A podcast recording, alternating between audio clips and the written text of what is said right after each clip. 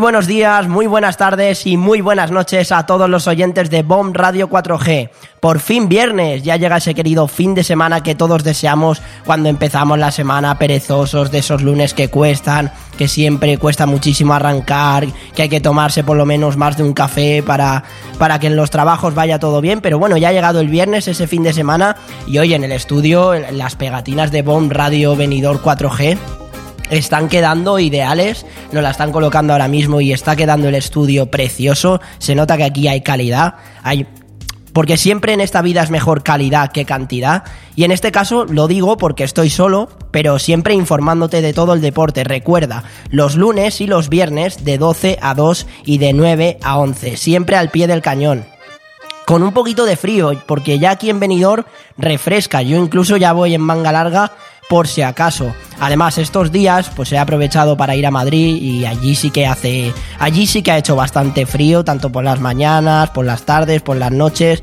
Yo de hecho en la maleta me llevaba dos polos de manga corta y apenas los he usado porque ha sido todo con chaquetas, con sudaderas, con camisetas de manga larga, ya ya se nota que está llegando el invierno, pero bueno, una escapadita que me ha venido genial para coger pilas y afrontar este programa con muchísima ilusión y con muchísimas ganas. De hecho, muchísimo que contaros hoy. Hoy un viernes muy especial. Hablar, hablar del tema de la UEFA Nations League con España que se consiguió meter en la Final Four con un gol de Álvaro Morata en el minuto 88. La verdad es que fue un partido que a España le costó bastante durante varios tramos de la primera parte, incluso de la segunda parte, no conseguía, no conseguía provocar problemas a, Portugal, pero luego con la entrada de un Nico Williams, que es un jugador que creo que puede aportar muchísimo a esta selección de, de Luis Enrique y que creo que es una de las promesas o joyas a tener en cuenta de cara al Mundial si finalmente acaba convocado. Creo que es un jugador que en el Athletic Club está demostrando muchísimo. Ya el año pasado tenía muchos galones. Desde mi punto de vista a mí me gusta más que, que su hermano, que Iñaki Williams que creo que le falta muchísimo más gol y, mucho más acierto de cara a portería. Pero bueno, muchísimas noticias, muchísimas novedades, porque sigue el lío en la selección femenina española. Eh, salió hace unos días Jenny Hermoso con un comunicado defendiendo a las jugadoras sobre este tema. Creo que mm, sinceramente es un tema que se está enredando demasiado. Jorge Vilda tiene pensado no convocar a estas 15 jugadoras para los próximos amistosos que son pronto. Y creo que el tema se está complicando ya demasiado. Veremos a ver si pronto hay una solución, tanto para las jugadoras como para el seleccionador que se solucione lo antes posible. Y estaba hablando de la UEFA Nations League y una UEFA Nations League que ha dejado muchísimos tocados, muchísimas lesiones, sobre todo en el Fútbol Club Barcelona. El, pasado lunes comentábamos que eran Araujo y Cundé, pero es que se han sumado las bajas también de Bellerín y ahora Xavi tiene un auténtico problema para armar la defensa. Eh, tendrá que poner a Piqué, eh, Christensen a lo mejor de lateral derecho, Veremos qué soluciones toma o a lo mejor cambiar de, banda a Valde por Jordi Alba, cambiarles de, de banda. No sé qué soluciones tomará, pero se le está complicando mucho al Fútbol Club Barcelona esta UEFA Nations League, que repito, bueno, comentaremos todos los resultados que han habido a lo largo de esta semana, porque hace muchísimos días que no me escucháis, y es que del lunes a viernes ha pasado de todo. Por eso digo que te quedes hoy en este programón, porque lo vas a disfrutar más que nunca. Ha, pasado de todo, ha pasado de todo y tenemos muchísimas novedades. Eh, como que ya vuelve la liga tras el parón. Nosotros estábamos ya deseando que volviera la liga española, también vuelve la Champions, viene todo de golpe ahora mismo, o sea que no nos vamos a aburrir y contenido desde luego no nos va a faltar nunca. Eh, ya vuelve la liga española, muchos lo deseaban porque este parón de selecciones a muchos se les hace un poco pesado y lo llego a entender porque no es una competición como un mundial o como una Eurocopa, es una UEFA Nations League que está muy bien y que por supuesto, y recalcar que Luis Enrique está muy orgulloso de esta competición. De hecho, comentaremos el tweet que, puso eh, mencionando que hay que poner las cosas en contexto, un cuadrante donde sale las participaciones de España en el, en el pasado, en la pasada Eurocopa, en la UEFA Nations League, como ha quedado, muchísimo de lo que hablar. También que ha empezado ya la Liga Endesa con victoria del, del Real Madrid y sobre todo con la vuelta de Marga Sol que en el, con el básquet Girona, que hizo un auténtico partidazo y nos recuerda al Margasol de, de aquella época que brillaba con España o que brillaba en la que llegó a hacer buenos partidos en la NBA pero mm, bueno, eh, la verdad es que al final el partido se lo llevó el Real Madrid, pero un Girona que compitió bastante. También la vuelta de Djokovic a los terrenos de, de juego, en la pista, que ayer venció a Pablo Andújar por 6-0 y 6-3. Muchísimo más. Y en el deporte local, pues el balonmano de Benidorm, que estamos súper orgullosos de lo que consiguieron el otro día venciendo al Zurich en la EH European League eh, en el partido de ida, fue 34 a 24 y sin ninguna duda eh, fue un partidazo de, del equipo y se merecen esta victoria y seguro que consiguen clasificarse. Además, he dicho que estaba solo pero bueno, no estoy solo hoy, aparte de que está Alessandro siempre aquí controlando el programa que vaya genial, que siempre va genial y siempre me lo paso fenomenal con él, ya nos entendemos a la perfección, la verdad, somos como zip y zape. Y bueno, como bien, la sección de motor, como siempre, con Alejandro Martín y Ana López estará pronto, seguro que estará pronto y estamos orgullosos del trabajo siempre que hacen. Y también la última hora de, he dicho que vuelve la Liga Santander, la última hora de la Almería, porque hoy juega el Athletic Club contra la Almería, nos la va a traer Rubén Rozas y nos va a explicar un poco el que sigue muy a fondo a la Almería. De hecho, es de la Almería desde, desde muchísimo tiempo, creo que, creo que lleva abonado como 15, 15 temporadas o lleva bastante tiempo.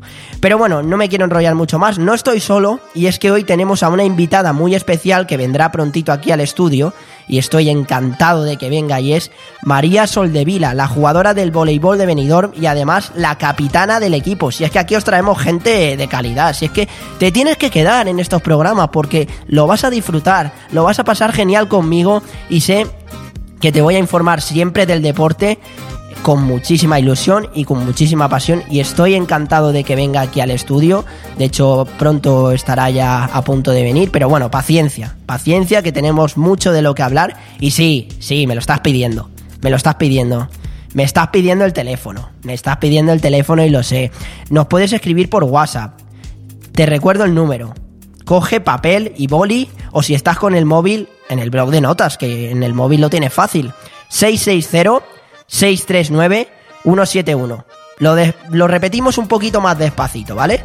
660-639-171. Y puedes hablar de lo que quieras de este programa, comentar qué te ha parecido lo del tuit de Luis Enrique, por ejemplo, o qué piensas de, de este parón de selecciones cómo ha afectado al Barcelona y si le va a pasar mucha factura de cara a ese clásico que ya pronto es, porque creo que es aproximadamente el 16 de octubre y es que las semanas a mí por lo menos se me están pasando volando porque ya llevo cinco programas y estoy encantado de hacerlo.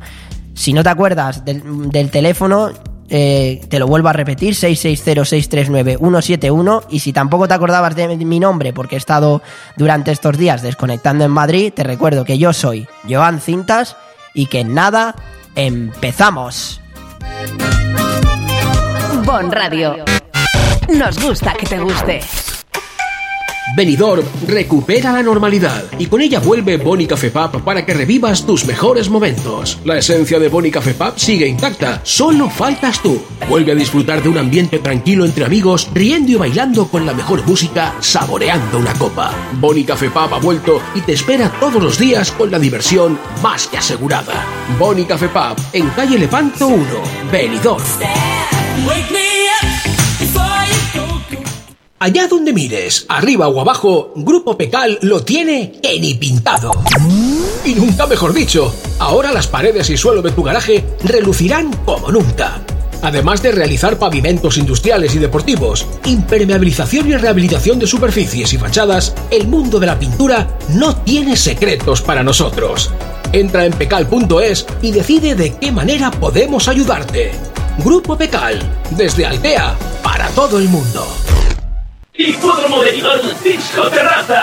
Hipódromo Disco Terraza te invita a disfrutar de nuestras espectaculares gogos, láser show y la mejor música del momento de la mano de nuestros DJs. DJ Carlos, DJ Pali, DJ Gina, The Little G. Disfruta de nuestra amplia terraza y ven a celebrar tu cumpleaños y despedidas con nosotros con una botella de champán de regalo. Abiertos hasta las 8 de la mañana. En Benidorm, Hipódromo Disco Terraza. Si no tienes sitio para guardar pertenencias de gran tamaño como bicicletas, motos, muebles y cualquier tipo de enseres, Movipark Marina Baixa te ofrece la solución. Áreas de diferentes medidas y precios que podrás alquilar según sean tus necesidades. Espacios cerrados de forma individual, con videovigilancia y la máxima seguridad en las instalaciones. Acceso 24 horas con código personalizado. Movipark Marina Baixa.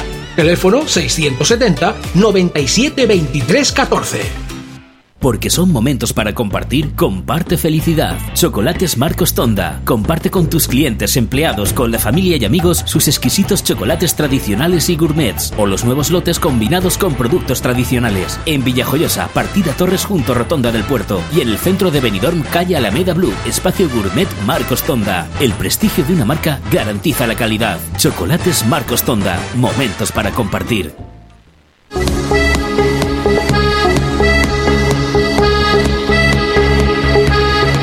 Aire Fresco Deportivo. Todos los lunes y viernes, la actualidad deportiva de 12 a 14 horas, de la mano de Joan Cintas.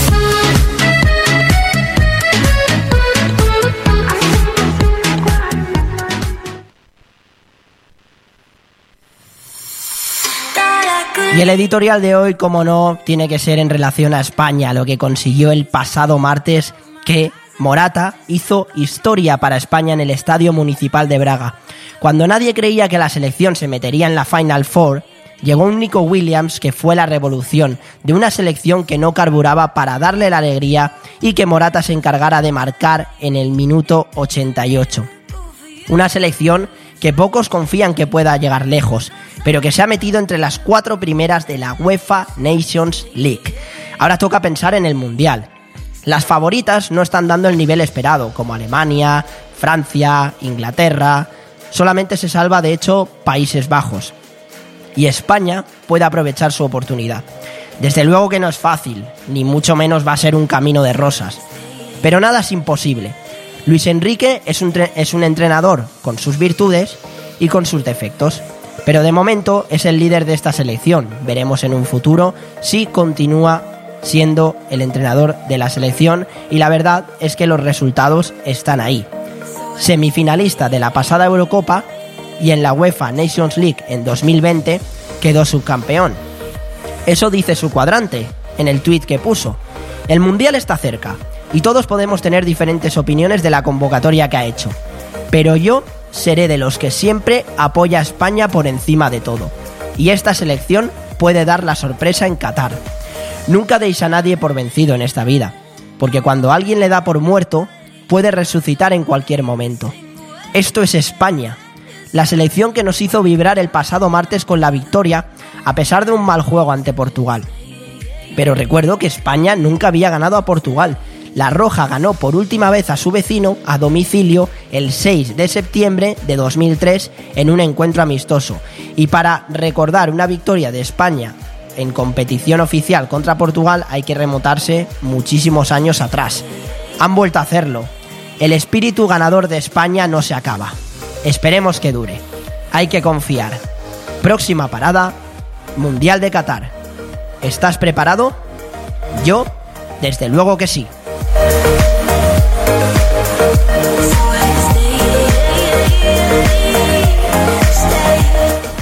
Y bueno, como bien digo, tenemos muchísimos temas de lo que hablar. La clasificación de España, que ganó 0-1 con gol de Morata en el minuto 88.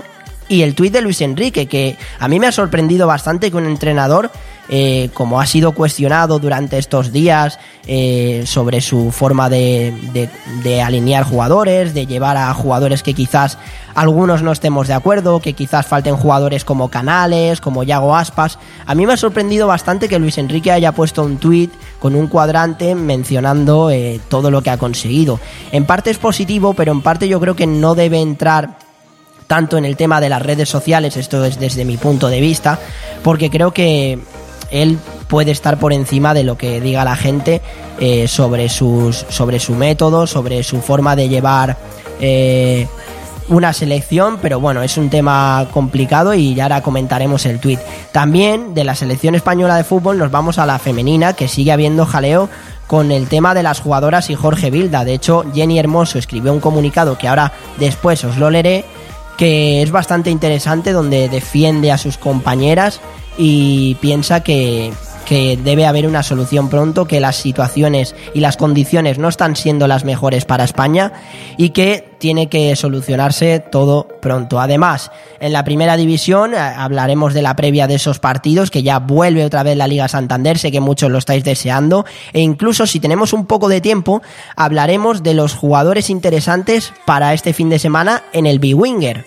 Creo que es bastante interesante, es una, una sección que, que que hablaré sobre todo al final de esos jugadores que quizás puedan ser interesantes para alinear, alinear en tu equipo y creo que es algo, algo bastante interesante, pero bueno, hablaremos el, del fin de semana, de, también de que vuelve la Champions y de que esto no para, esto es como los programas míos, todo va rodando y todo sigue. En el fútbol internacional también el tema de Alkelaifi, lo comentaremos el lío que hay en el PSG porque tiene tela, las cosas como son. Y en baloncesto, eh, aparte de la victoria del, Real Madrid en la Liga Endesa contra el Girona, también, eh, bueno, aparte de ese regreso de Margasol a la Liga ACB, también hablar de que ganó el Granada, un equipo que es recién ascendido. Y, y, lo ha conseguido en su primera en su primera jornada. Hablaremos de todos los resultados, también en el tema de tenis, donde Djokovic ha regresado a las pistas, está, eh, está, disputando el ATP 250 de Israel en Tel Aviv y ayer venció a, a Pablo Andújar por 6-0 y 6-3 y también habló ayer Badosa y es muy interesante lo que dijo Paula Badosa porque no está atravesando un gran momento, de hecho en los programas anteriores cuando yo estaba con Benito me acuerdo que justamente en directo había perdido Paula Badosa un partido de cuartos de final y no está atravesando un gran momento. De hecho, ella quiere, quiere a lo mejor apartarse durante un tiempo de, de, los terrenos de juego. Lo escucharemos porque tenemos de todo. Como siempre, tenemos audios. Todo gracias a Alessandro siempre, que, que hace un trabajo fenomenal y desde aquí lo admiro mucho. Como no la sección de motor, hay que arrancar los motores porque este fin de semana os recuerdo que es que hay MotoGP y Fórmula 1. Si es que tenemos doblete. El GP de Singapur y en las motos es en Tailandia este fin de semana. Así que viene cargadito el motor, nos lo va a contar Alejandro Martín y repito que pronto estará también Ana López al pie del cañón siempre y muchísimos más deportes, además del tema del balonmano porque aparte del venidor que consiguió una hazaña increíble el pasado el, el, otro día eh, sí que es verdad que hablaremos también del resultado del, del Fútbol Club Barcelona en la Champions, en el, en el balonmano y eh, de muchos, de muchísimos resultados. Además de que en el deporte local, os recuerdo, hoy tenemos una entrevista a la jugadora y nada más y nada menos que la capitana del voleibol Venidor Playa, que os recuerdo que el fin de pasado se proclamaron campeonas de la Copa de la Comunidad Valenciana contra la Universidad de Alicante. Tenemos muchísimo de lo que hablar, muchísimos deportes, muchísima, encima hoy contamos con una, con una entrevista, estoy yo aquí solo al pie del cañón, pero siempre informándote del deporte. Así que hacemos una pequeñita pausa y enseguida volvemos con todo. Así que no te vayas, ¿eh? No te me escapes, no te me escapes y no quites la radio porque el programa de hoy promete. Bon Radio. Nos gusta que te guste.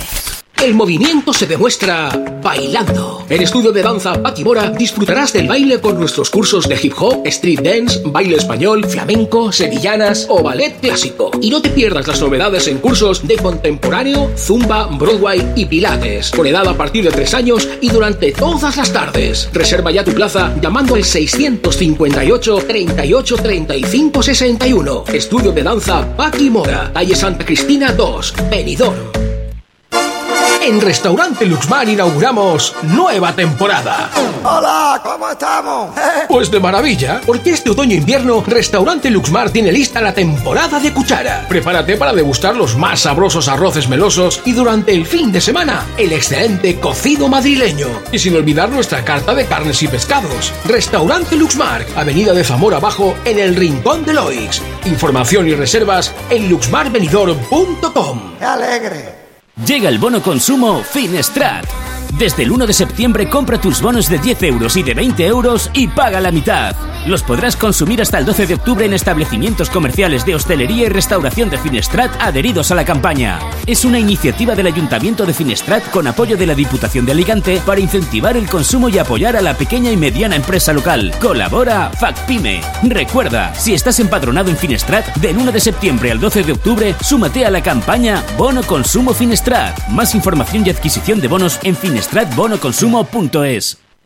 ¿Te gusta llegar a tiempo a tu destino? ¿Volver a casa tan cómodo y seguro como si fueras tú mismo el que conduces? Radio Taxi Benidorm. El mejor servicio a tu entera disposición. Descárgate nuestra aplicación Pide Taxi para el móvil y solicita un taxi de la manera más fácil. Visita nuestra web radiotaxibenidorm.com. Radio Taxi Benidorm 96 586 26 Acabará con esa era sobre la una. Quería picar algo, yo quería comer. Nos pusimos en la barra mano a mano los dos. Ando rezándole a Dios para repetirlo otra vez. Yo con esto ya he comido, me voy. ¿Cómo dice? Espérate, que he pedido chuletones. Que yo entiendo con un pincho tú ya hayas comido, pero necesito comerme lo mío. Ven sin prisas a la Cava Aragonesa, una institución en el corazón de Benidorm.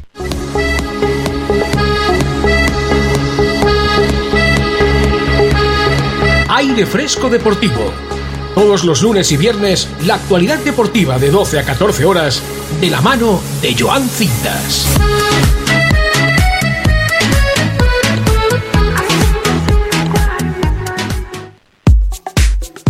Pues sí, hemos empezado hablando el programa de esa UEFA Nations League y esa clasificación de España a la Final Four con un gol de, de, Álvaro Morata en el minuto 88. Y recordar que el próximo compromiso de Luis Enrique será, aparte de dar la lista de, del Mundial, eh, la selección tiene un amistoso contra Jordania el día 17 de, octubre.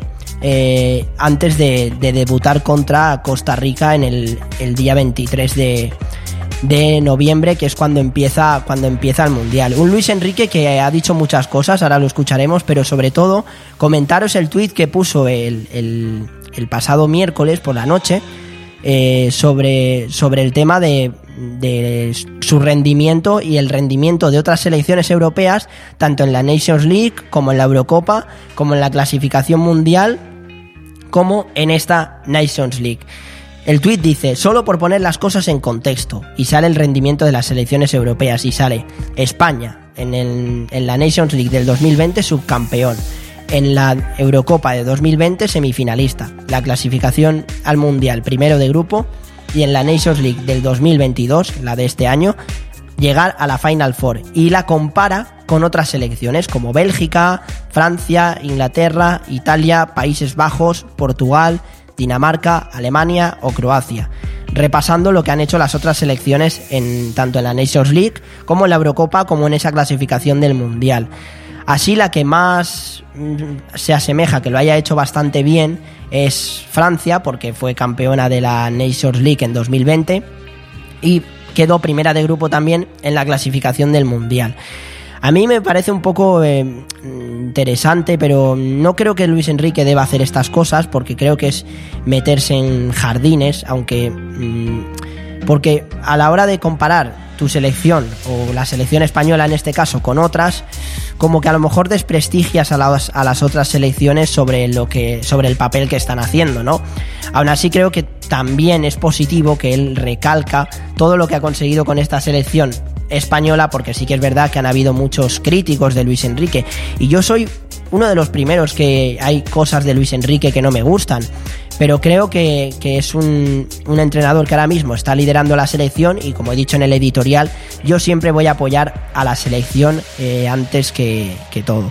Eh, esté el entrenador que esté, siempre voy a apoyar a España y por supuesto en este Mundial de Qatar eh, voy con España, por supuesto. Bueno, en, el, en relación con el partido contra Portugal, eh, es verdad que el, el, comienzo del partido a España le costó bastante, ya que, eh, bueno, Guillamón inició el partido como central y Rodri lo acabó junto a Pau Torres. Pero para mí la clave de, este, de esta victoria, aparte de la entrada de Nico Williams, que dio mucha frescura al equipo y a la selección, fue la entrada de Gaby Pedri, que creo que deberían haber estado desde el principio de titulares, porque son jugadores que le, que le dan mucha mm, tienen ese último pase y tienen, sobre todo Pedri, tiene esos destellos que le vienen bien a España para romper las líneas de Portugal, tanto en el centro del campo como la defensa. Además, destacar que Unai Simón, no soy muy partidario yo de Unai Simón, pero estuvo impecable contra Portugal. De hecho, fue uno de los mejores del partido junto a Morata, que fue el héroe del partido, y un Nico Williams que, un Nico Williams que esperemos que esté en, en la convocatoria del Mundial, ¿no? ¿no? De hecho, Luis Enrique en rueda de prensa después dijo que, que alguno de, de, estos jugadores que están en la UEFA Nations League eh, no, no entrará en la convocatoria del Mundial y que necesita ver la progresión de Ansu Fati. Todavía queda mucho para el Mundial, quedan prácticamente ya, estamos hoy a, a 30 de septiembre, comienza 23 de noviembre, mm, poco ya va quedando menos las cosas como son. Ansu Fati necesita recuperar ese gran estado de forma porque es un jugador que le da muchísimo a España, pero sí que es verdad que ha atravesado muchas lesiones y que quizás le cueste arrancar ese potencial que tiene, que yo no lo dudo porque es un jugador que a España le puede dar muchísimo en la delantera, al igual que Borja Iglesias, creo que también es un jugador que puede, puede dar muchísimo a esta selección. Hablábamos también el, pasado día del tema de Yago Aspas. El tema de Yago Aspas, eh, eh, estuve leyendo el otro día una encuesta que, que, hubo donde la gente reclamaba que Yago Aspas estuviera en la selección, además de Canales, y lo que me sorprendió es que querían la presencia de Sergio Ramos. Yo creo que todavía eh, Sergio Ramos es un central que, ha sido muy importante en la selección española y también en el Real Madrid cuando estuvo. Sí que es verdad que cuando estuvo en el PSG atravesó un gran, un mal momento, mejor dicho, por el tema de las lesiones. Ahora sí que está de vuelta y está, no está cuajando malos partidos en la Ligue 1, pero sí que es verdad que poco a poco, poco a poco, porque en España hay centrales asentados que pueden dar muchísimo, como Pau Torres, como eh, como Eric García, que no ha arrancado mal esta temporada en el Fútbol Club Barcelona. Y eh, España ahora mismo, pues lo dicho, creo que tiene una selección que, que, puede, puede dar la sorpresa en el Mundial. No sé hasta qué punto de si ganarlo o no. ¿Vosotros qué pensáis? Ya os, os, os, he recordado el número de teléfono, os lo vuelvo a recordar. 660-639-171. Ponéis el, vuestro nombre y apellidos y me comentáis lo que queráis. Yo os lanzo esta pregunta al aire, pero podéis hablar de otros temas. Mm, ¿Hasta dónde va a llegar España en este mundial? Es la pregunta que os lanzo, la pregunta de hoy. Eh, hablando de la UEFA Nations League, no solo España se ha clasificado, sino también eh, Croacia, Italia y Países Bajos. Y en rueda de prensa habló Luis Enrique después del partido, analizó que le costó muchísimo en la primera parte, que tenía una idea diferente en la primera parte y que en la segunda ya se dio cuenta de que estaba cometiendo un error de, de esperar mucho a, la, a Portugal y de que ya lanzó un mensaje a los jugadores de que fueran al ataque y de que hay, crea hay, que crear ocasiones. Esto es lo que dijo Luis Enrique en rueda de prensa después del partido contra Portugal. Pues muy fácil, he insistido eh, antes del partido en la charla previa, les enseñado un vídeo con acciones en las que no es necesario buscar la profundidad, sobre todo acciones en balones largos que no llevan a ningún lado y que ante un rival del poderío físico de Portugal significa perder el balón y quizás eh, he condicionado un poco a, los jugadores a esperar ese momento de buscar la profundidad en el momento adecuado. Ha sido un error por mi parte, claramente, o lo han interpretado así, que es lo que pasa con los entrenadores. Das un mensaje, uno lo interpreta bien, el otro lo interpreta mal. Creo claramente que les he podido condicionar. En el descanso les hemos dicho, esto está muy bien, pero hay que atacar y hay que generar situaciones de peligro al rival. También vale. creo que nos ha servido para coger un poco de confianza y para desgastar al rival, porque hemos tenido una posesión de balón muy superior a la que se suele tener y quitarle el balón a una selección como Portugal siempre es interesante. Y a partir de ahí, la segunda parte creo que ha sido totalmente diferente y nos hemos hecho con el partido. Bueno, fue lo que dijo Luis Enrique en rueda de prensa después del del partido contra, contra Portugal. Estuvo analizando que en la primera parte quizás le costó mucho más a España y que en la segunda ya sí que se vio un dominio claro de España. Además, recordaros que el gol que metió Morata viene precedido de 13 pases, una combinación increíble de la selección española con un Busquets que la verdad es que está a un grandísimo nivel, lo tengo que reconocer. tanto en el Fútbol Club Barcelona como en España, está demostrando ser un pilar fundamental. Y también Carvajal, que ha sido de los más de los más destacados de ese partido porque fue el encargado de poner el centro a Nico Williams, que luego cedió de cabeza Álvaro Morata para que, para que marcara el, el, gol de la victoria. Una UEFA Nations League que nos ha dejado muchísimos más resultados. Y es que desde el lunes que no vengo, o sea que yo vengo aquí para refrescártelo. No te preocupes, que para eso está aquí Joan Cintas. el lunes, Inglaterra empató a 3 con Alemania con una actuación bastante pésima de Maguire. Hay que comentarlo, el central no está dando el nivel y de hecho muchos de los aficionados ingleses están cabreados con, con, la actuación de este jugador, ¿no? Sobre todo es un futbolista que, que para, para el Manchester United costó muchísimo dinero y, y, no está rindiendo ni en la Premier al nivel que se le espera, ni tampoco con la selección, ¿no? Creo que bueno, un partido interesante porque Inglaterra y Alemania empataron a 3. Más resultados, Hungría perdió 0-2 contra Italia. Italia se consigue clasificar a la, Final Four de la UEFA Nations League. Te recuerdo cuáles son las cuatro selecciones que son las clasificadas. España, Croacia, Italia y Países Bajos. Eh, una UEFA Nations League que deja bastantes, bastantes selecciones potentes eliminadas y que incluso España eh, viendo el, los, las tres selecciones que hay, puede alzarse con este título. Eh, más resultados: Gibraltar 1, Georgia 2, Macedonia del Norte 0, Bulgaria 1, Montenegro 0, Finlandia 2, Rumanía 4, Bosnia 1 y San Marino 0, Estonia 4. Estos fueron los resultados del lunes. Los resultados del martes, como no, Portugal 0, España 1 con el gol de Morata en ese minuto 88 y que os recuerdo que España hacía muchísimo tiempo que no, ganaba a Portugal y tiene muchísimo, muchísimo mérito. Suiza 2, República Checa 1, Grecia 3, Irlanda del Norte 1, Irlanda 3, Armenia 2 y han despedido, eh, hace unas horas han despedido al seleccionador armeno y no estará mmm, ya al mando de esta selección. Ucrania 0, Escocia 0, Albania 1, Islandia 1 y Noruega 0, Serbia 3. Eh, estos son los resultados de la UEFA Nations League y bueno, después de esta competición pues hay que alegrarse también porque ya vuelve la Liga Santander, ya vuelve lo que todos deseábamos, de hecho este eh, hoy va a haber un partido entre la empieza la jornada con el Athletic Almería en el Estadio San Mamés, un, partido interesante porque el Athletic Club está en, puestos europeos y está realizando un inicio de campaña interesante y el Almería que empezó muy fuerte pero está empezando a decaer, luego lo escucharemos con el audio de, de Rubén de Rubén Rozas lo, que nos contará la última hora de, de ese Almería, una pequeñita previa para que para que estéis informados siempre y también para que no escuchéis solo mi voz. Pero bueno, en relación con la UEFA Nations League, He comentado al principio que ha dejado muchas lesiones en el Barcelona, como la de Jules Koundé, Bellerín y Araujo, el central uruguayo que ha llegado a ser operado, se le vio en silla de ruedas y fue aclamado por la afición y preguntado por los periodistas. De hecho, eh, esto fue lo que dijo Ronald Araujo eh, cuando salió de, de, ser operado, que iba en silla de ruedas, tras, eh, tras la lesión que sufre, que va a estar muchísimo tiempo fuera de los terrenos de juego. Esto fue lo que dijo Araujo.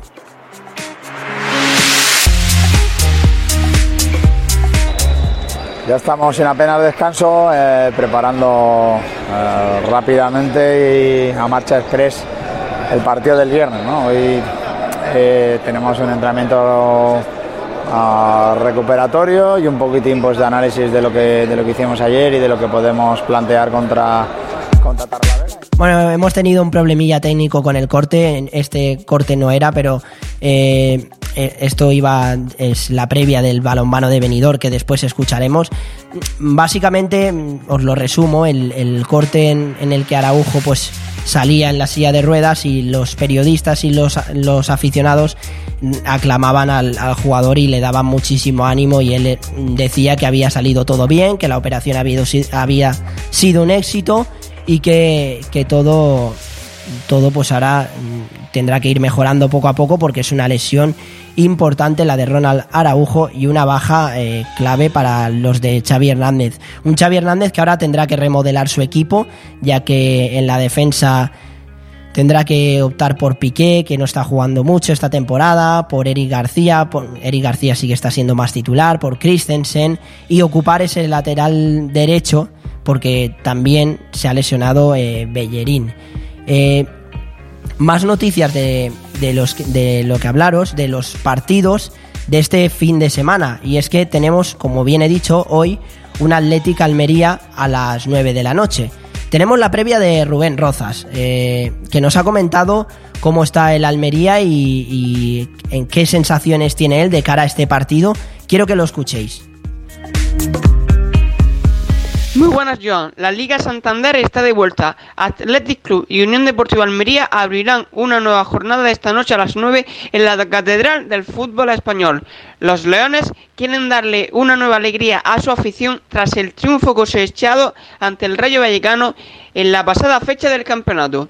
Enfrente, los de Rubi buscan cortar la racha de tres derrotas desde la salida de su máxima estrella, Sadik, en el último día de mercado. Y qué mejor que hacerlo ante el conjunto vasco que ocupa una de las cuatro plazas de Champions.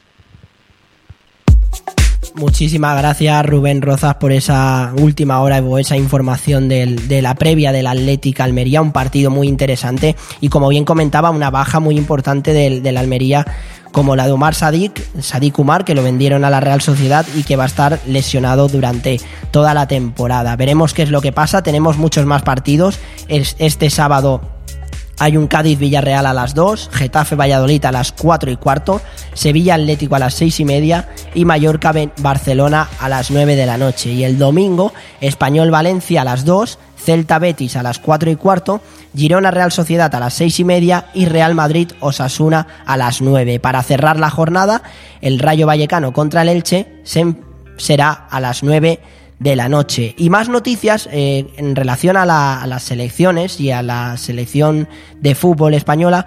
Nos vamos a hablar, eh, vamos a, a, hablar del tema del comunicado de Jenny Hermoso defendiendo a las 15 jugadoras. Yo os lo voy a leer y voy a dar mi opinión al respecto sobre, sobre este tema. Carta a la opinión pública. Los últimos días, sin lugar a dudas, están siendo los más difíciles que me han tocado vivir como futbolista profesional y como futbolista de la selección española. Desearía con toda mi alma no tener que escribir esto, pero entiendo que no hacerlo es dejar en manos de otros el control de mi mensaje y utilizar mi nombre para intereses de terceros. También desea, desearía que esta situación nunca se hubiera hecho pública, pero respeto la decisión de mis compañeros, de mis compañeras, que, a pesar de haberse manifestado de forma privada, se han visto sometidas a una exposición social y mediática que en ningún momento han buscado. De la misma manera respeto a aquellas compañeras que aún no se han pronunciado porque tienen todo el derecho del mundo a no hacer públicos sus sentimientos. Todas merecemos respeto y un espacio para expresarnos de forma segura y sin miedo a posibles repercusiones. En mi caso, soy una jugadora que siempre ha expresado lo que siento, lo que siente, pero lo, de, lo delicado de la situación eh, era importante para mí tomarme unos días para reflexionar antes de expresar mis sentimientos. Quiero empezar reconociendo lo privilegiada, que soy por pertenecer a un grupo de compañeras que han contribuido directa e indirectamente al desarrollo del fútbol femenino en España. Somos muchas las jugadoras que durante muchos años hemos peleado por mejorar las condiciones de nuestro deporte y cada una de ellas tiene mi total admiración y respeto. Tengo la suerte de llevar 15 años vistiendo la camiseta de la selección y he intentado disfrutar al máximo cada etapa que me ha tocado vivir. En este tiempo siempre he puesto al grupo primero y en esta ocasión no será diferente porque para mí defender a mi país es y siempre será un gran orgullo y una motivación. Esto es parte del comunicado que dice Jenny Hermoso, Os lo leería entero pero es bastante largo. Me quedo con estas palabras y sobre todo con el final del comunicado que sí que lo voy a leer. Eh, que dice, por eso mismo y desde mi posición como jugadora comprometida al máximo con el fútbol, con el fútbol femenino español y con la selección, quiero encontrar las soluciones para que podamos poner a nuestro deporte donde se merece. Deseo de corazón que pronto veamos de nuevo una selección unida, comprometida e ilusionada. Alzaré la voz y escucharé a quien sea con el motivo de arreglar esta situación. Me llama muchísimo la atención lo de alzaré la voz, la verdad. Yo, por supuesto, ya di mi opinión el pasado lunes. Estoy, estoy de acuerdo con, con las jugadoras de, de la selección de, de fútbol femenino. En este caso, creo que, que Jorge Vilda tiene que mejorar su, su actitud en algunas en algunos ciertos aspectos pero veremos qué es lo que pasa mm, si hay una solución un mutuo acuerdo si finalmente Jorge Vilda decide convocarlas aunque seguramente no no las va a convocar para estos próximos amistosos. Eh, además también ha hablado bueno y la Federación dejó muy claro en el comunicado que no iban a despedir a Jorge Vilda que según ellos no ha pasado nada grave eh, con este tema de las jugadoras y de Jorge Vilda. Ayer también habló Marta Torrejón, la jugadora del Fútbol Club Barcelona y es compañera de la selección, y dijo que hay algo que no funciona, que hace falta un cambio y que apoya a las jugadoras, a las jugadoras y las decisiones que han tomado. En, bueno, es un tema que esperemos que pronto se resuelva, que tenga una solución cordial para ambas, para ambas posturas, tanto Jorge Vilda como las jugadoras, y que deseamos que, que todo se arregle porque el tema está siendo muy enreversado y en el fútbol femenino están habiendo muchas, muchas complicaciones. Hablando del, del fútbol femenino, la sub-17 eh, se consiguió clasificar para la segunda ronda de la Eurocopa sub-17. eh, y Kenio Gonzalo, el seleccionador de la categoría, ya tiene la mente puesta en el Mundial de India. El preparador dio a conocer la lista de las 21 jugadoras que representarán a España en la cita planetaria con Real Madrid y Barcelona, mandando con 5 con cinco jugadoras cada uno. El torneo comenzará este 11 de octubre en tierras asiáticas y la rojita se concentrará a partir del día 2 de octubre para empezar a preparar la cita. La selección se medirá en la fase de grupos a México, Colombia y China y todos sus partidos los disputará en The Patil Stadium de Navi Mumbai. El debut será el día 12 de octubre a las 4 y media horas horario español, os lo recuerdo, 4 y media al 12 de octubre frente a Colombia. Y el 15 de octubre será contra México a la misma hora y termina la fase de grupos frente a China a la 1 el día 18 de octubre. Más novedades del fútbol femenino, el Real Madrid consiguió vencer al, al Rosenborg en el partido de vuelta, que pude disfrutar de ese partido, estuve viéndolo en el campo, y ganó 2-1 con goles de Carolina Weir y Atenea. Un auténtico golazo, golazo el segundo gol. Si no lo has visto, yo te recomiendo que, que lo veas porque la verdad fue un auténtico golazo. La Real Sociedad, en cambio, no consiguió clasificarse, ya que ayer perdió 3-1 contra el Bayern. Y hablando del Real Madrid, no solamente en el Fútbol Club Barcelona ha pasado factura la UEFA Nations League, sino que en el Real Madrid también se suman las bajas de David Álava y de Modric. Modric que será baja con el Real Madrid por un plazo entre 8 y 10 días. Se perderá los partidos contra Osasuna este fin de semana y contra el Shakhtar en la Champions. Eh, a pesar de que se ha tratado una lesión leve, el conjunto blanco pues ha decidido no arriesgar para no forzar a ninguna de sus estrellas. Y más noticias en relación con el Real Madrid, el tema Vinicius y Raillo. Hay un, pique tremendo entre el jugador del, del, Mallorca y el jugador brasileño del Real Madrid, donde, donde el defensa del, del Mallorca a, escribió y comentó que Vinicius eh, puede bailar, pero que nunca falte el respeto a, a los demás a los demás compañeros de profesión. Mientras que Neymar salió a defenderle públicamente y el Mallorca ayer puso un tweet eh, defendiendo a Raillo como poniendo y nada más haciendo relación al lema del, del, himno del Real Madrid. Bueno un tema un poco complicado un tema que es un poco espinoso pero bueno eh, creo que tanto Vinicius desde mi punto de vista no debe perder las formas nunca, como creo que el Mallorca no hace bien entrando al trapo en este tema. Y también habló Tebas ayer criticando que el PSOE y el PP retiraran su amenaza con el tema de la Superliga, eh, esa Superliga que hace el verano, el verano anterior. Eh, Florentino, quiso, Florentino Pérez quiso llegar en poner en marcha, pero que no pudo porque luego los demás equipos se retiraron. Eh, hablando del, Real Madrid y del fútbol internacional, se ha estado comentando estos días una operación que puede haber entre el Real Madrid y el Manchester City con Joao Cancelo para la siguiente temporada. Además de que está el nombre de Haaland, que su padre siempre sale a, a decir de que el Real Madrid era la tercera opción. Yo creo que eso lo hace un poco para taparse un poco, porque eh, Erling Haaland ahora está en el Manchester City y está desde luego está brillando en la Premier League. Y os recuerdo que este martes y este miércoles vuelve la Champions League con el Inter Barcelona y el Brujas Atlético a las 9 de la noche. Y el Sevilla Dortmund y el Real Madrid Shakhtar a las 9 el miércoles. Más novedades de fútbol, los partidos de segunda división. Si hablamos de primera división, tenemos que hablar de segunda división, por supuesto. Hoy, viernes 30 de septiembre, Tenerife, Sporting de Gijón a las 9. El sábado, Mirandés Las Palmas y Racing Málaga a las 4 y cuarto. Andorra Levante a las 6 y media y Villarreal B Burgos a las 9.